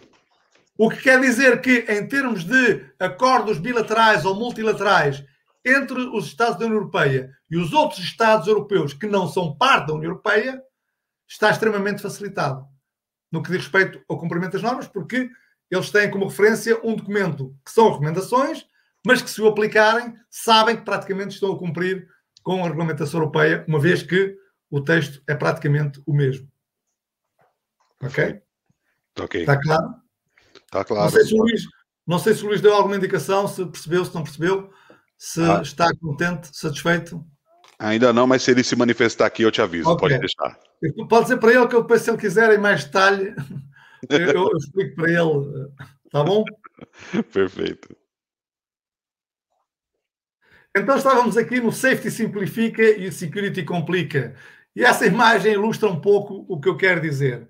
Se olharmos para a imagem, vemos na parte de cima dois cockpits do Boeing 747. O primeiro dos anos 70, portanto, o primeiro cockpit, que era cheio de botões, tinha um flight engineer, três elementos a bordo, e ao longo dos anos, hoje temos aquilo que chama um glass cockpit, que praticamente uh, não tem nada, tem uh, alguns botões e, e, pouco mais. E, portanto, no que se respeito à tecnologia da parte da segurança operacional, houve uma evolução no sentido, houve um, um sim, uma evolução, chamo-lhe evolução, no sentido de simplificar uh, os procedimentos, a tecnologia, etc. No caso da security, eu trago-vos aí uma ilustração que é o primeiro manual de segurança, o 8973, uh, que eu tive o cuidado de, quando estava a fazer a minha tese, de ter uh, lido, e é um documento maravilhoso porque se lê e percebe-se tudo o que lá está. Ok? E, portanto, de um documento inicial que tinha cerca de, uh, creio que 60, 70 páginas, hoje em dia temos um documento que tem 850 e poucas páginas. E, portanto, devia ter sido ao contrário, não é? Uh, mas não, realmente, e, e, e, na minha opinião, e mais uma vez é uma opinião pessoal, uh, se complicou e continua a complicar demasiado as coisas. Uh, portanto, é, Mas já vamos, já, já vamos falar disso um, um, pouco mais à frente. Mas o primeiro manual, que está aí, o 8973, é um, é um documento delicioso porque se entende tudo. Eu, inclusivamente, fiz uma pequena investigação e tentei perceber o porquê. Porque eu notei, porque eu li as várias edições, ou melhor, não as li todas, mas consultei as várias edições e fui-me apercebendo que realmente as coisas, a partir de uma certa altura, se complicaram. A razão, a explicação que eu tenho é que, a partir dos meados dos anos 80, com a, a, a, a desregulamentação uh, da, da, da, da aviação, onde antes quem representava os Estados no painel, uma vez que as companhias aéreas praticamente eram propriedade do Estado, obviamente quem representava os Estados para falar destes temas era gente ligada à aviação, certo? E portanto, o nível de participação, o nível de discussão, o nível de debate e o nível do resultado das discussões era muito mais operacional. Porque quem estava a discutir isso sabia como é que aquilo ia afetar na operação o que estava a discutir. Com a desregulamentação, no final no, dos anos 80, um, houve um fenómeno que foi com a privatização, portanto, as companhias aéreas deixaram de ser propriedade do Estado. E quem passou a participar, perdão, nessas reuniões, em nome do Estado, já não eram pessoas ligadas à indústria. Desculpem lá, estou a ficar sem voz. Imagina. Peço, peço desculpa. Imagina, tranquilo. Ah, o Cavalari aproveitou para responder aqui, que respondeu sim, tá? Ótimo. É...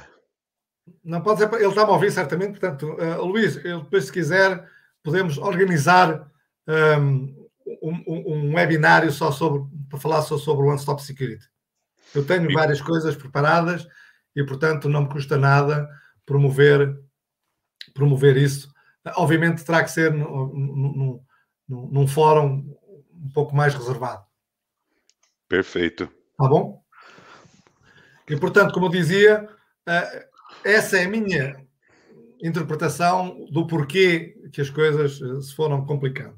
Porquê? Porque quem começou a participar nas discussões eh, passaram a ser mais do nível político, menos técnico e, portanto, mais necessidade de recorrer a grupos técnicos, subgrupos, grupos de tarefa, grupos de trabalho e, portanto, a coisa começou-se a complicar e, digamos assim, a qualidade, na minha opinião, foi-se esfumaçando, digamos assim. O que não quer dizer que o documento 8973 seja um documento de referência, mas é um documento que a gente olha para ele e não dá vontade de ler. Não é? E, portanto, e, e depois também não é de leitura fácil. Sim. Bom, então agora também, agora vão dar, vão dar conta que eu vou saltando um pouco, ilustrando com alguns exemplos, o, o que é da complicação, ou muitas vezes uh, da complicação que vocês viram da regulamentação europeia e tudo mais, as confusões que gerou. E algumas delas, que eu acho que ainda hoje persistem, foi relativamente uh, ao comprimento da lâmina de, dos canivetes, ok? Uhum. Que é 6 centímetros, ok? E as pessoas perguntam, 6 centímetros porquê? Porque, uh, lá está, a lista de artigos proibidos faz parte do documento 8973 e, na altura, fazia parte do documento 8973 como uma lista de referência.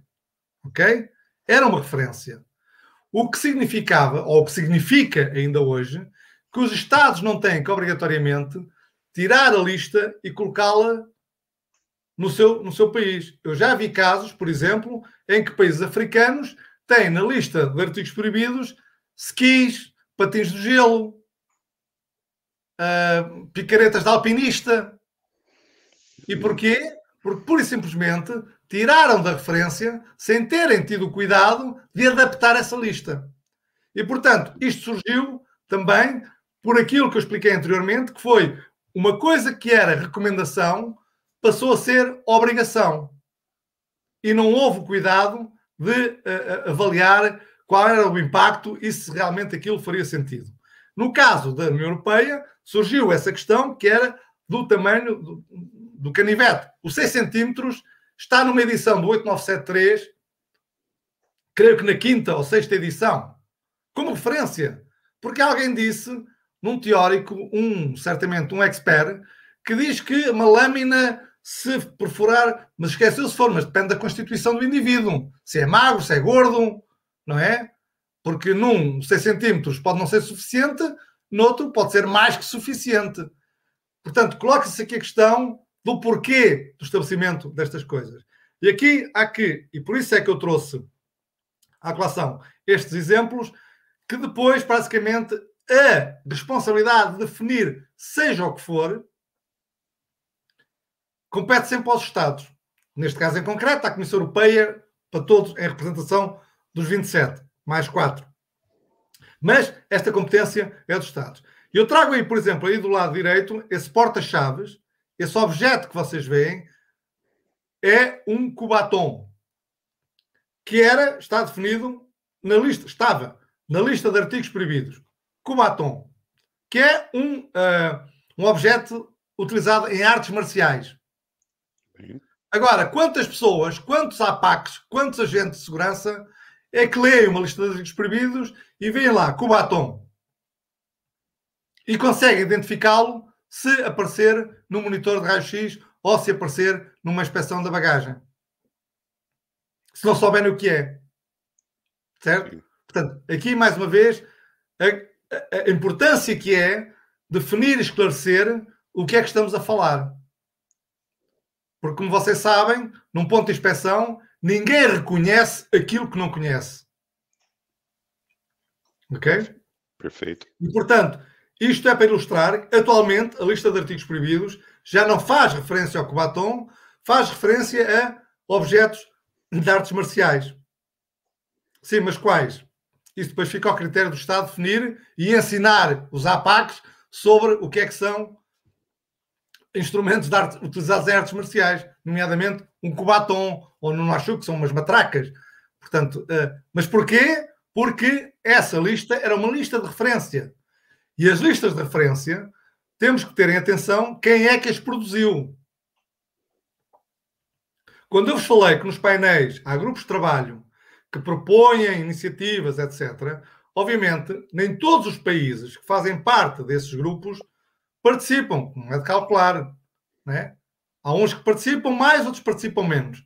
E muitas vezes trazem as experiências e as referências dos seus países para a discussão.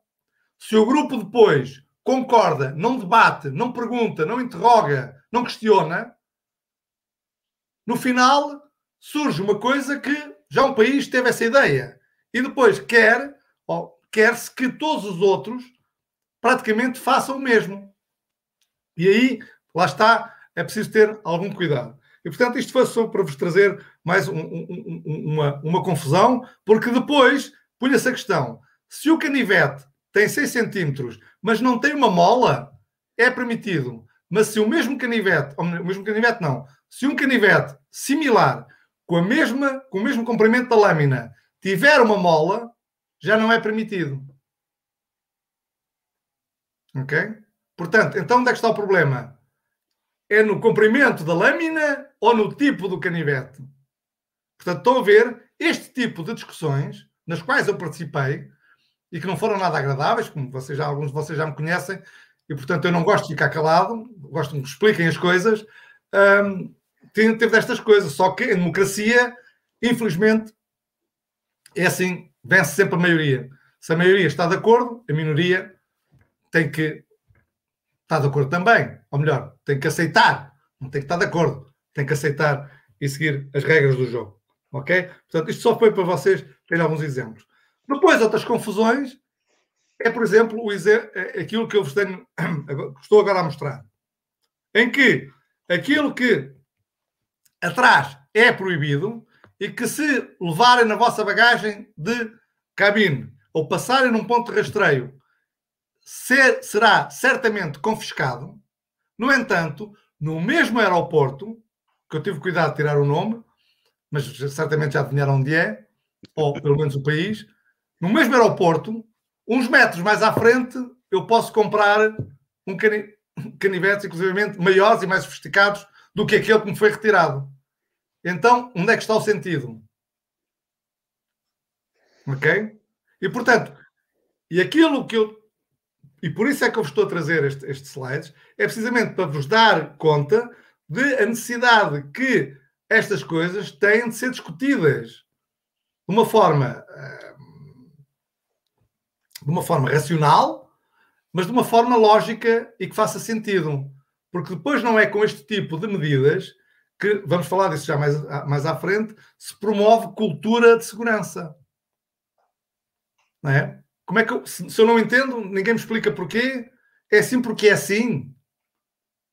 Alguém que dê uma resposta destas, que confiança e que respeito é que nos merece? Porquê é que isto é assim? Ah, é assim porque é assim. Ah, não, mas porque, porque depois, quando se entra na, nesse, neste tipo de discussão, a resposta final para acabar com a discussão é porque eu sou autoridade. Sim, mas é autoridade, mas a autoridade não tem que só ser respeitada, tem que merecer que seja respeitada e tem que se dar ao respeito. Não é? E por isso é que depois estes conflitos muitas vezes surgem e se as pessoas se calam, pronto, não é? Não quer dizer que sejamos agora todos revolucionários, nem é essa a minha intenção. A minha intenção é praticamente lançar para o debate a discussão no sentido de gerar novas ideias e novas soluções. Não é de criticar, ok? Mas isto é um exemplo. Portanto, a, a confusão muitas vezes surge por estes, por estes cenários, não é? Portanto, retiraram ali o canivete, mas eu agora posso comprar toneladas deles. Então, onde é que está a lógica? E agora este slide mostra aquilo que eu. Uh, é uma designação minha, que é o que eu chamo o efeito 11S. Como vocês já devem estar a calcular, o S diz, uh, corresponde a setembro, não é? Portanto, é o efeito 11 de setembro. Que depois do 11 de setembro houve uma quantidade de medidas, e essa que está ilustrada é um gráfico que está disponível publicamente sobre as medidas de segurança adotadas nos Estados Unidos uh, após entre 2001 e 2013. E temos aí várias, portanto, temos primeiro a questão dos objetos uh, proibidos em 2011, que supostamente, alegadamente, uh, foram utilizadas nos sequestros dos, uh, dos voos do 11 de setembro, os XATO, os canivetes, etc. E, portanto, passaram a ser, antes eram permitidos, passaram a ser proibidos. No mesmo ano, em dezembro, o incidente com, um, com a utilização de explosivos dentro dos sapatos. E a partir daí passaram a ser implementados procedimentos para retirar os sapatos. Okay? E, obviamente, o incidente ocorreu num voo específico, numa região específica, no entanto, todo o mundo passou a seguir esse procedimento. A minha questão é a seguinte: ainda hoje eu passo por aeroportos em que obrigam a tirar os sapatos, certo? E sem nenhum critério, sem nenhum critério de observação sequer do tipo de sapatos que é. Não, certo? E normalmente quando eu, em contexto de, de, aula, a pergunta que eu faço, quando se fala da avaliação de risco, gestão de risco, vulnerabilidade, probabilidade, etc., e quando se fala da probabilidade, é precisamente aí que eu quero tocar. Estamos a falar de 2011, estamos em 2021. Passaram-se 20 anos, certo? Passaram-se 20 anos. Mais ou menos uma ideia de quantos passageiros, antes da pandemia, viajam anualmente de avião muito conservador, 7 bilhões. Ok? Se fizermos um cálculo de probabilidades em 20 anos, o número de passageiros multiplicado por 20 anos anuais, ok? A probabilidade do incidente deste voltar a ocorrer, certamente uh, a análise custo-benefício iria, uh, iria ser muito, muito, muito interessante. Eu não estou a dizer que não se faça, só estou a dizer que muitas das vezes é preciso ver porque é que fazemos com que objetivo e se realmente o risco eh, compensa o custo que estamos a ter.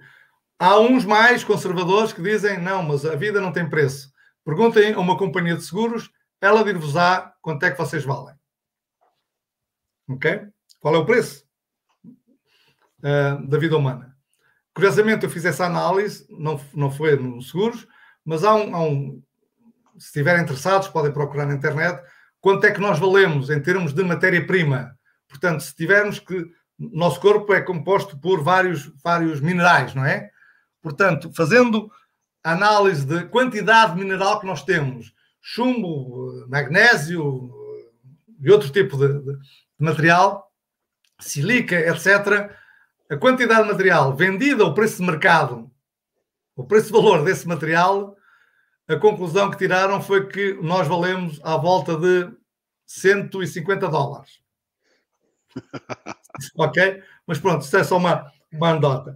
Bom, então o efeito 11S fez com que, praticamente, sempre que há um incidente, genere uma quantidade de uh, reações e de implementação de procedimentos. Porquê? Porque se vai ter sempre como referência o 11S. Ok? Portanto, estamos sempre com o receio de que algo volta a acontecer e, portanto, temos de tomar medidas imediatas. E, portanto, temos aí uma série, uma série delas, que eu vou passar à frente. Agora, este assunto, que a mim também me é muito grato falar, que é a questão dos líquidos, dos leques. E porquê é que me é grato falar? É-me grato falar porque, precisamente, em 2006, fazia parte do comitê da Comissão Europeia onde isto discutiu e, portanto, posso falar em primeira pessoa sobre realmente aquilo que aconteceu e sobre aquilo que foi discutido. Okay? Obviamente não vou entrar aqui nos detalhes da discussão, mas para vocês ficarem a saber que participei nesta discussão e também vos posso dizer, que isto é público, já o referi várias vezes, uh, que eu desde o início me opus àquilo que depois vai acontecer.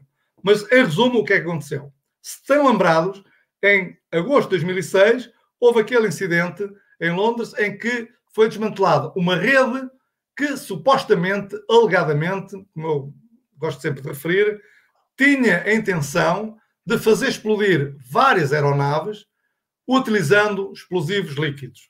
E para fazer chegar esses explosivos líquidos dentro do avião, iam utilizar, portanto, uh, bebidas energéticas com alto teor concentrado de açúcar, porque é preciso uh, uh, ter esse teor de açúcar para fazer explodir, ok?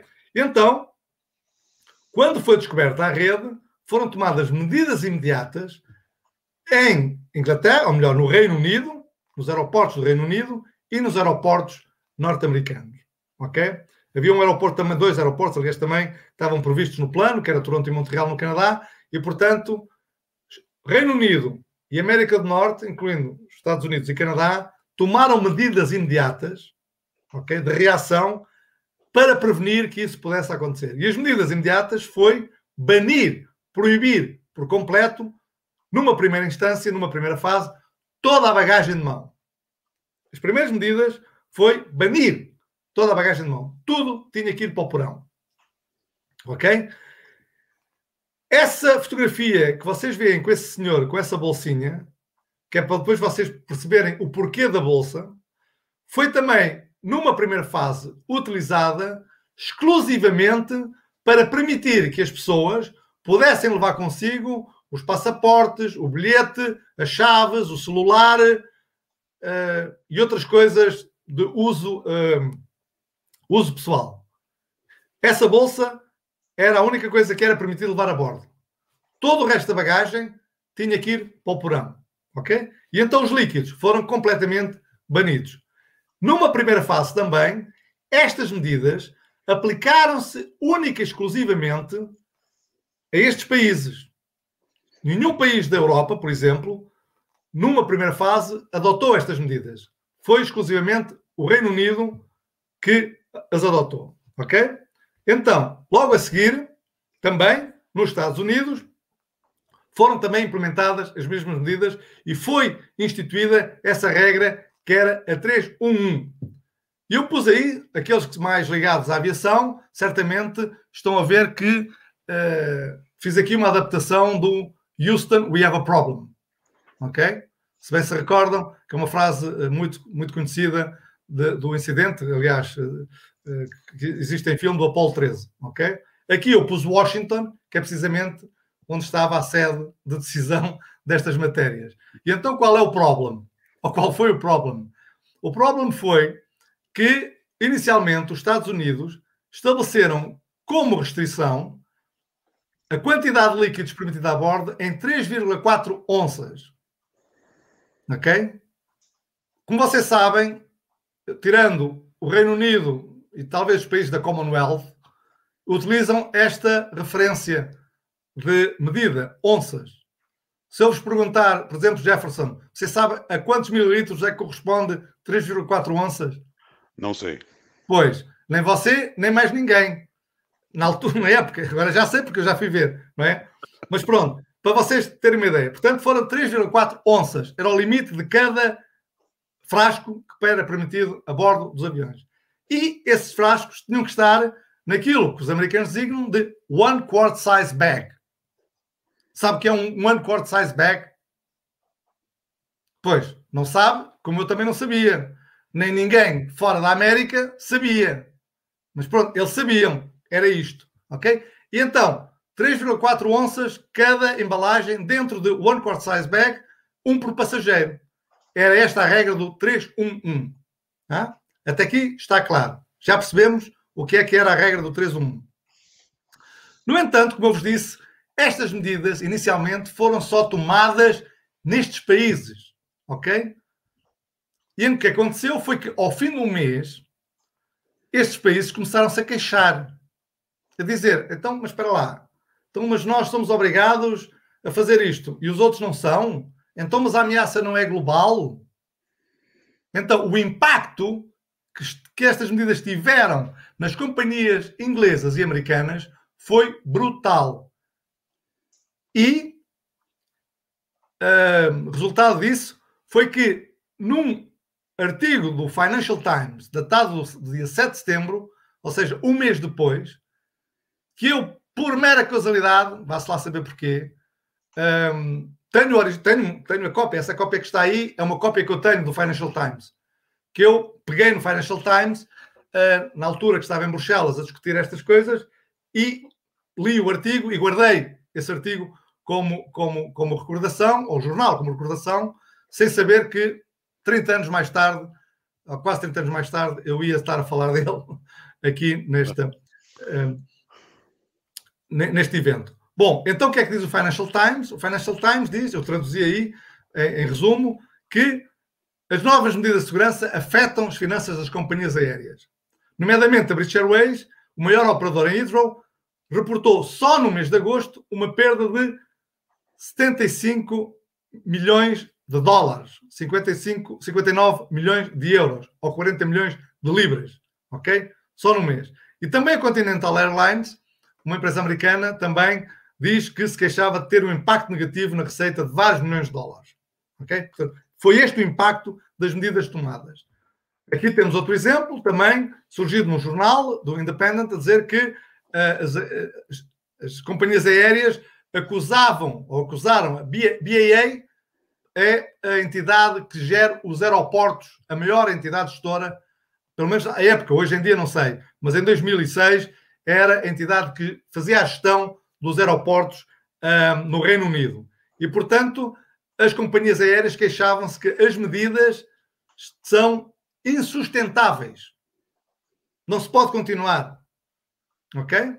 Isto era o que diziam os jornais um mês depois da adoção destas medidas. Então, qual é ou qual foi a solução?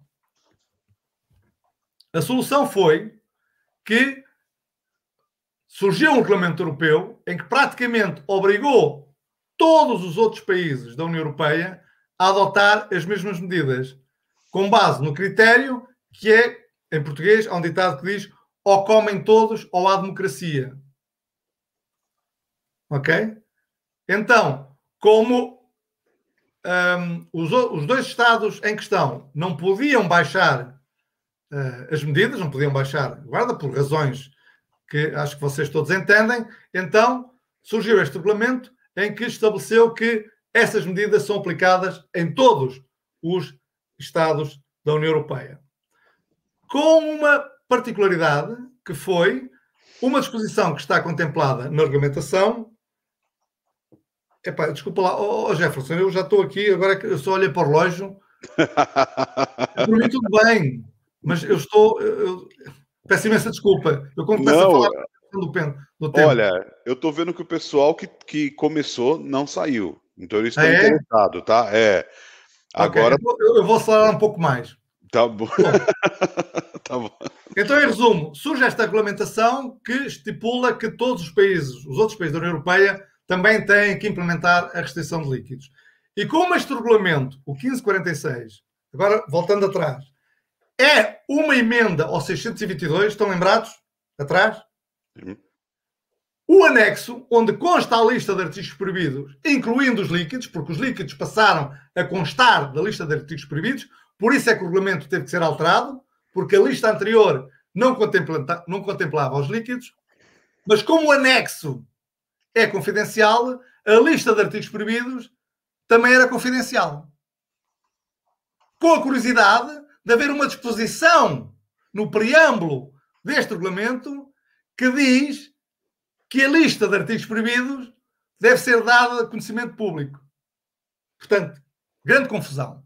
Sim. E já vamos ver o que é que gerou esta confusão. Portanto, por um lado diz que deve ser dado conhecimento, mas como o anexo é classificado, quem não leu com atenção o regulamento não percebeu bem se podia ou não divulgar a lista de artigos proibidos. Faço-me entender?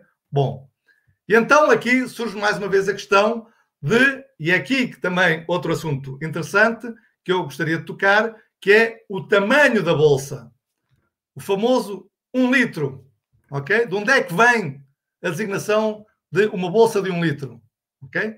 Vem de uma instrução da União Europeia, que é o documento que está aí representado, que eu até sublinhei a vermelho, encarnado, em que diz que deve estar embalado, não deve poder conter mais de 100 mililitros, cada embalagem, e deve estar dentro de uma bolsa com a capacidade que não chega a um litro. Ok? O que se esqueceram de referir é que essa designação de one liter bag é uma designação britânica, anglo-saxónica, que só eles é que utilizam.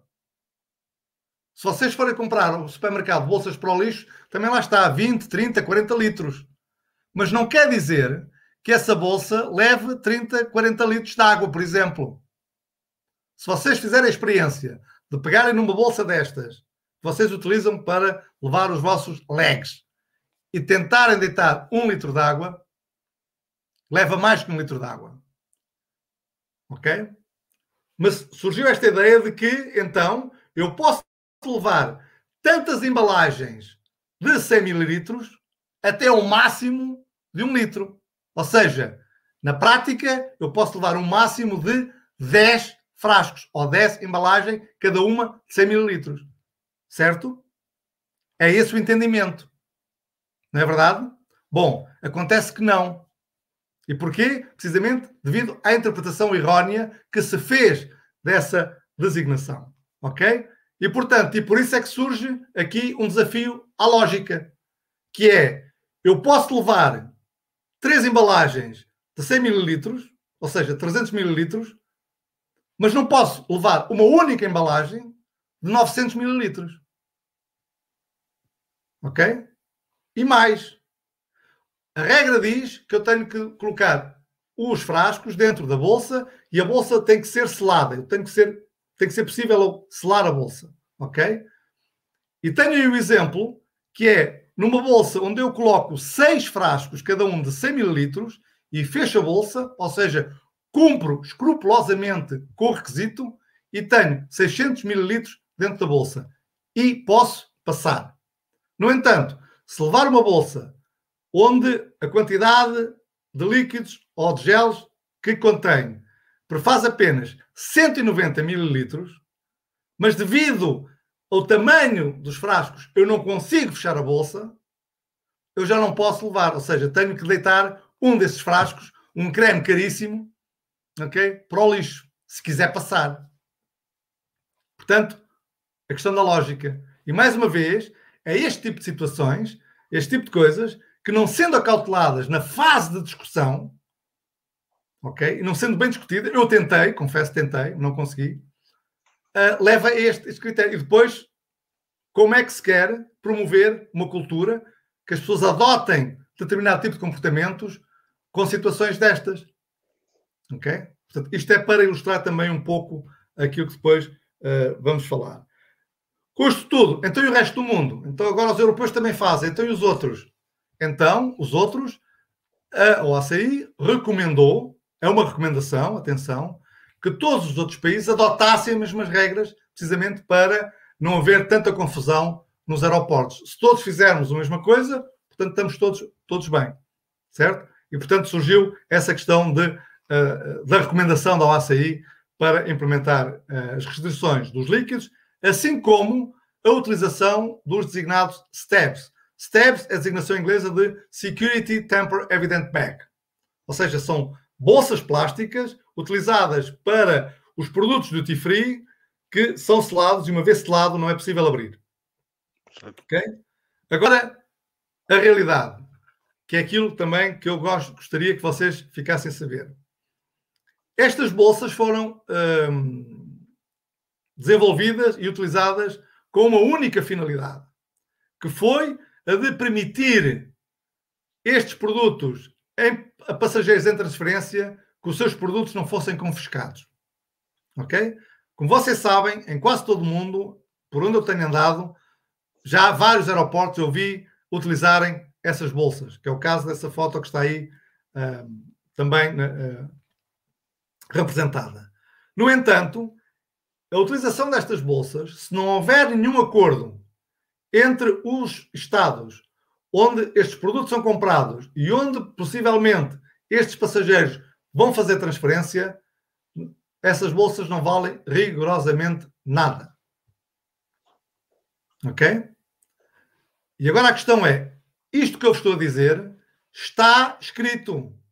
Está escrito de uma forma que é pouco perceptível, não se entende muito bem.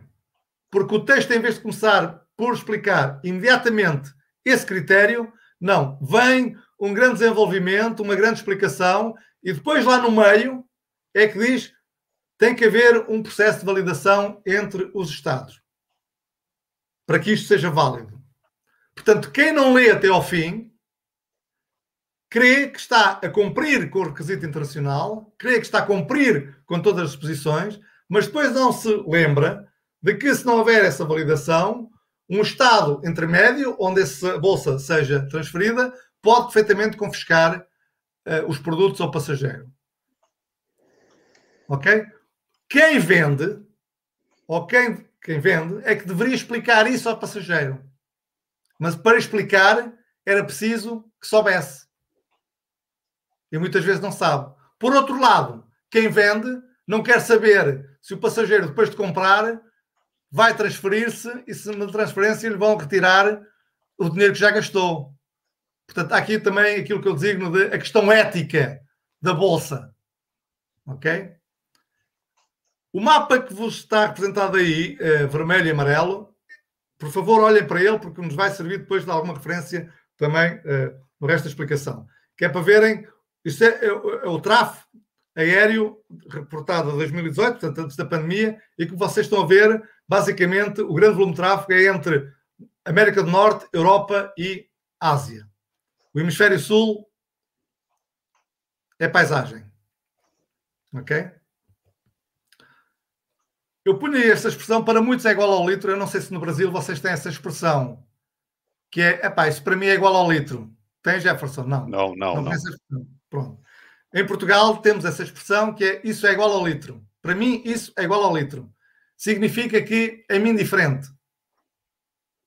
E, portanto, é o jogo de palavras que eu utilizei. E porquê? Porque essas fotografias, que são fotos que eu fui tirando, eu vou tirando nos aeroportos por onde vou passando, e todos eles têm o litro, ok?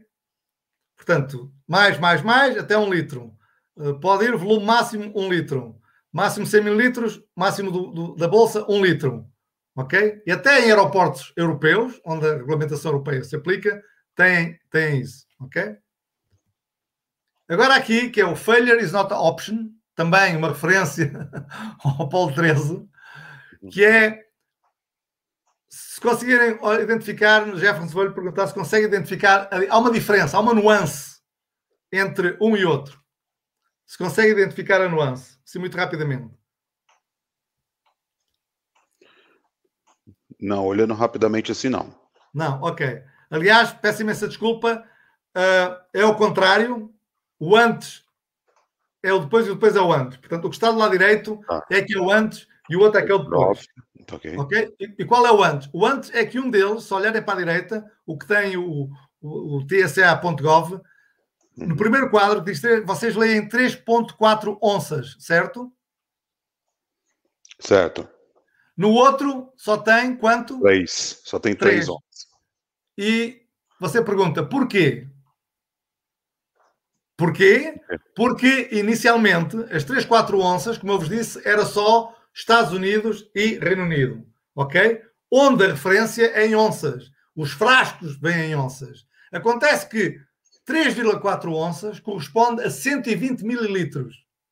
E na Europa, nenhuma perfumaria, não há frascos de perfume, de shampoo, gel, de banho, o que seja, com 120 mililitros. Ou é 25, ou é 50, ou é 100, ou é 250, mas 120 não há.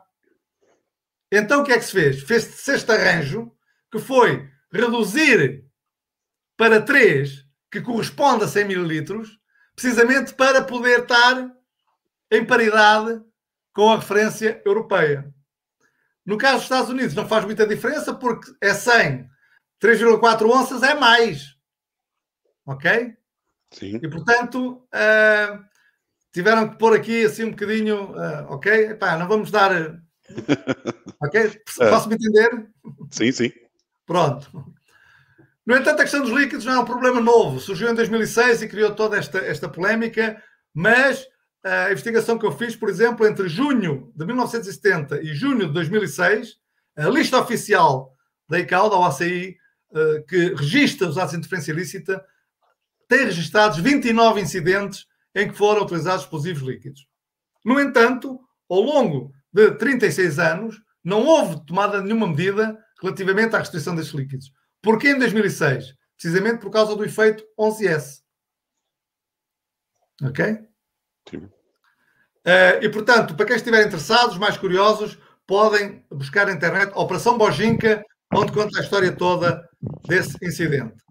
Já depois de 2006, em março de 2008, houve um incidente na China em que se estava a tentar uh, usar explosivos líquidos.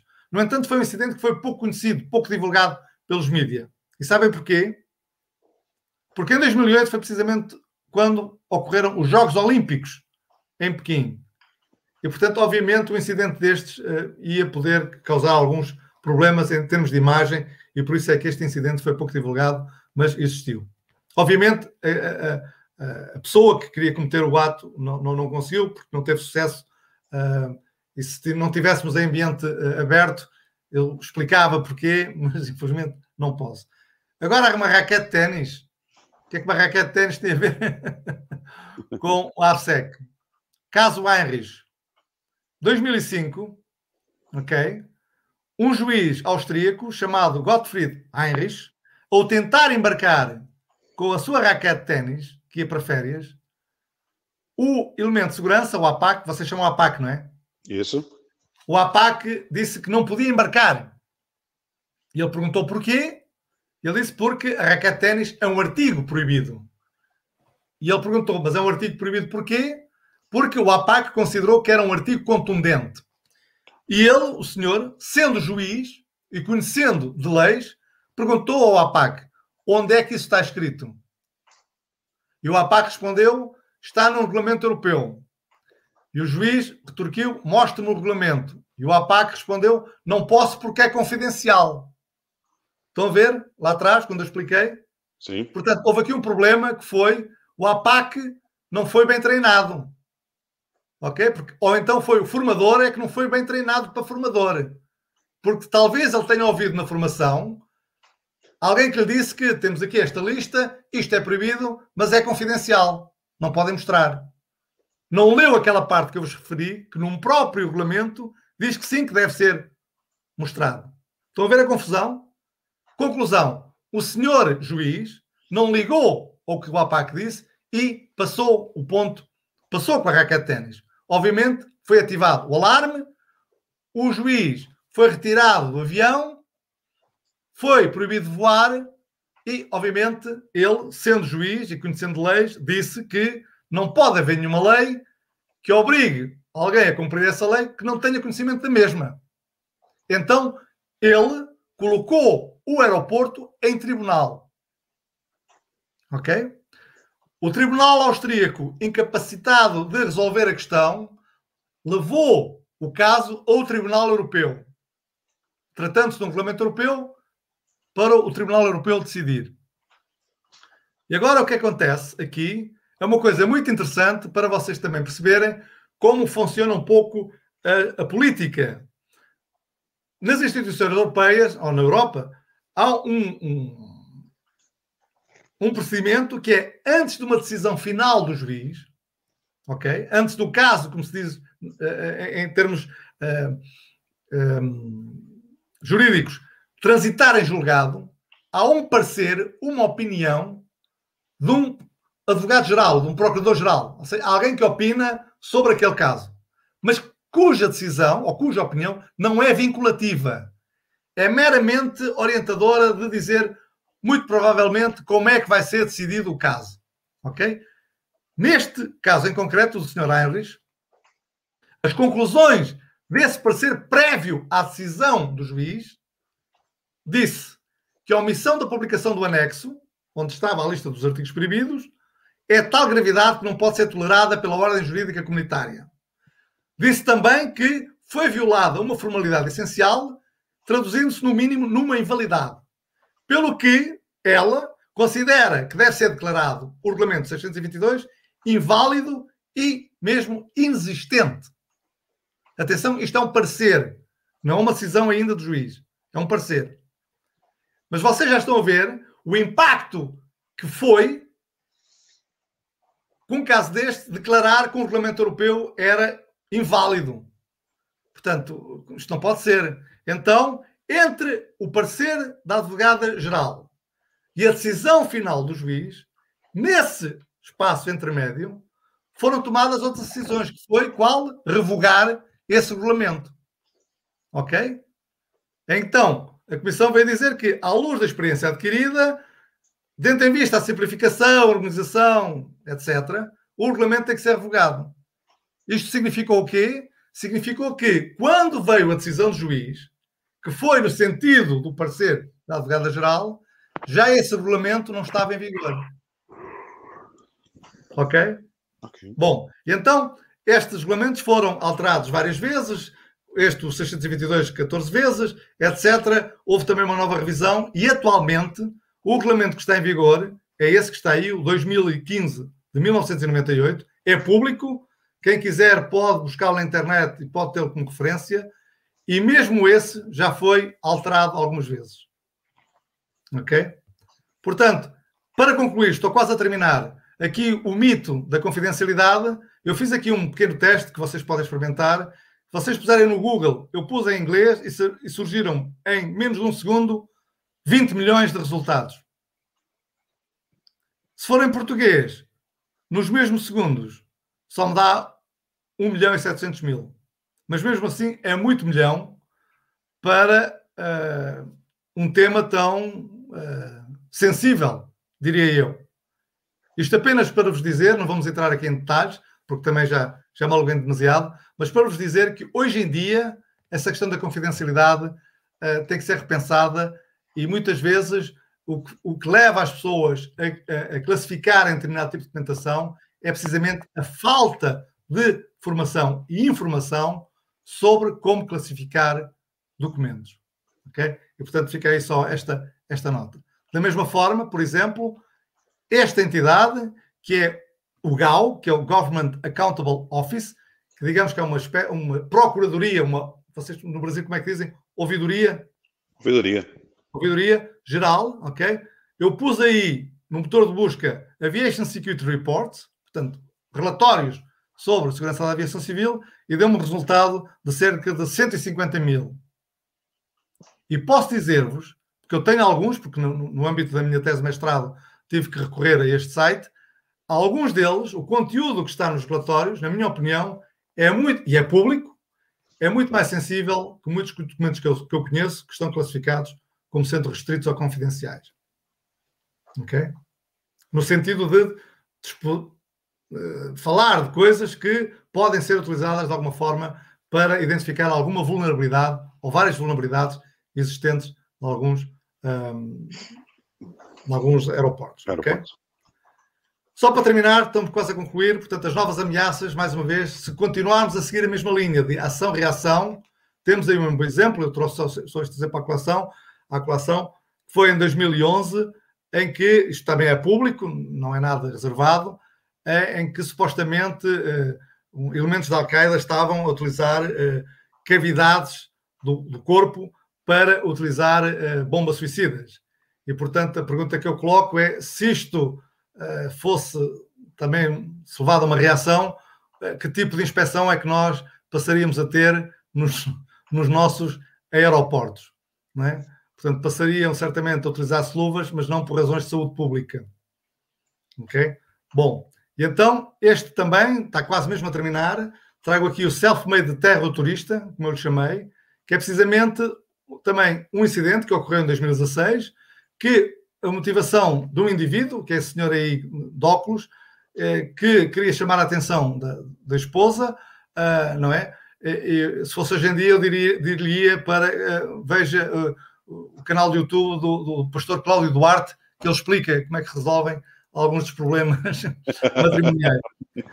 e, portanto, ele fez-se munir de um cinto à volta da sua cintura, dizendo que eram explosivos e ameaçando que fazia explodir o avião.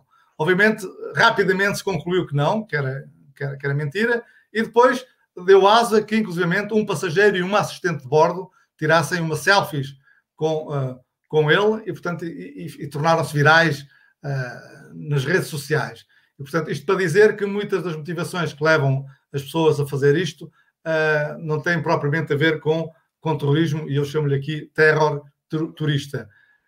Já agora, para terminar mesmo, e uma vez que estamos a falar entre pessoas que têm algum, uh, algum gosto por estas matérias, se realmente querem ouvir alguém falar sobre motivações de terroristas suicidas, aconselho-vos vivamente a escutar o professor Robert Papp, que escreveu um livro fabuloso chamado Dying to Win Morrer para Vencer. Ele tem quatro uh, palestras uh, no YouTube, que eu deixo-vos aí. Uh, basta pôr Robert Papp e vocês vão lá. e ele explica de uma forma muito clara, sucinta e esclarecedora sobre o que realmente leva os terroristas suicidas a cometerem atos suicidas. E, portanto, para quem lida com estas matérias, como é o nosso caso, sobretudo as pessoas ligadas à formação, aconselho vivamente a verem este senhor, porque dá-vos uma perspectiva um pouco diferente daquilo que é a imagem e a ideia que nós temos um, deste tipo de ataques. E, portanto, fica aqui a minha recomendação.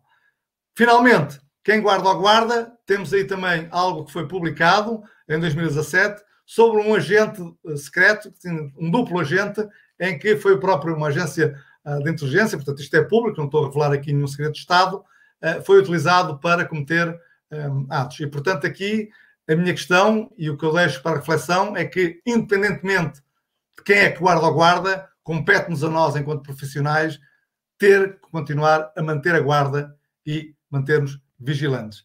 E com isto, acabo com algumas reflexões em jeito de conclusão. Em resumo, aquilo que falámos foi que, e que vimos, e podemos concluir que é, apesar da harmonização uh, ser reconhecida como sendo um objetivo internacional, vimos que os processos levam tempo e a adaptação e interpretação nem sempre é fácil. Como é que podemos ultrapassar isto? Através de simplificação de processos.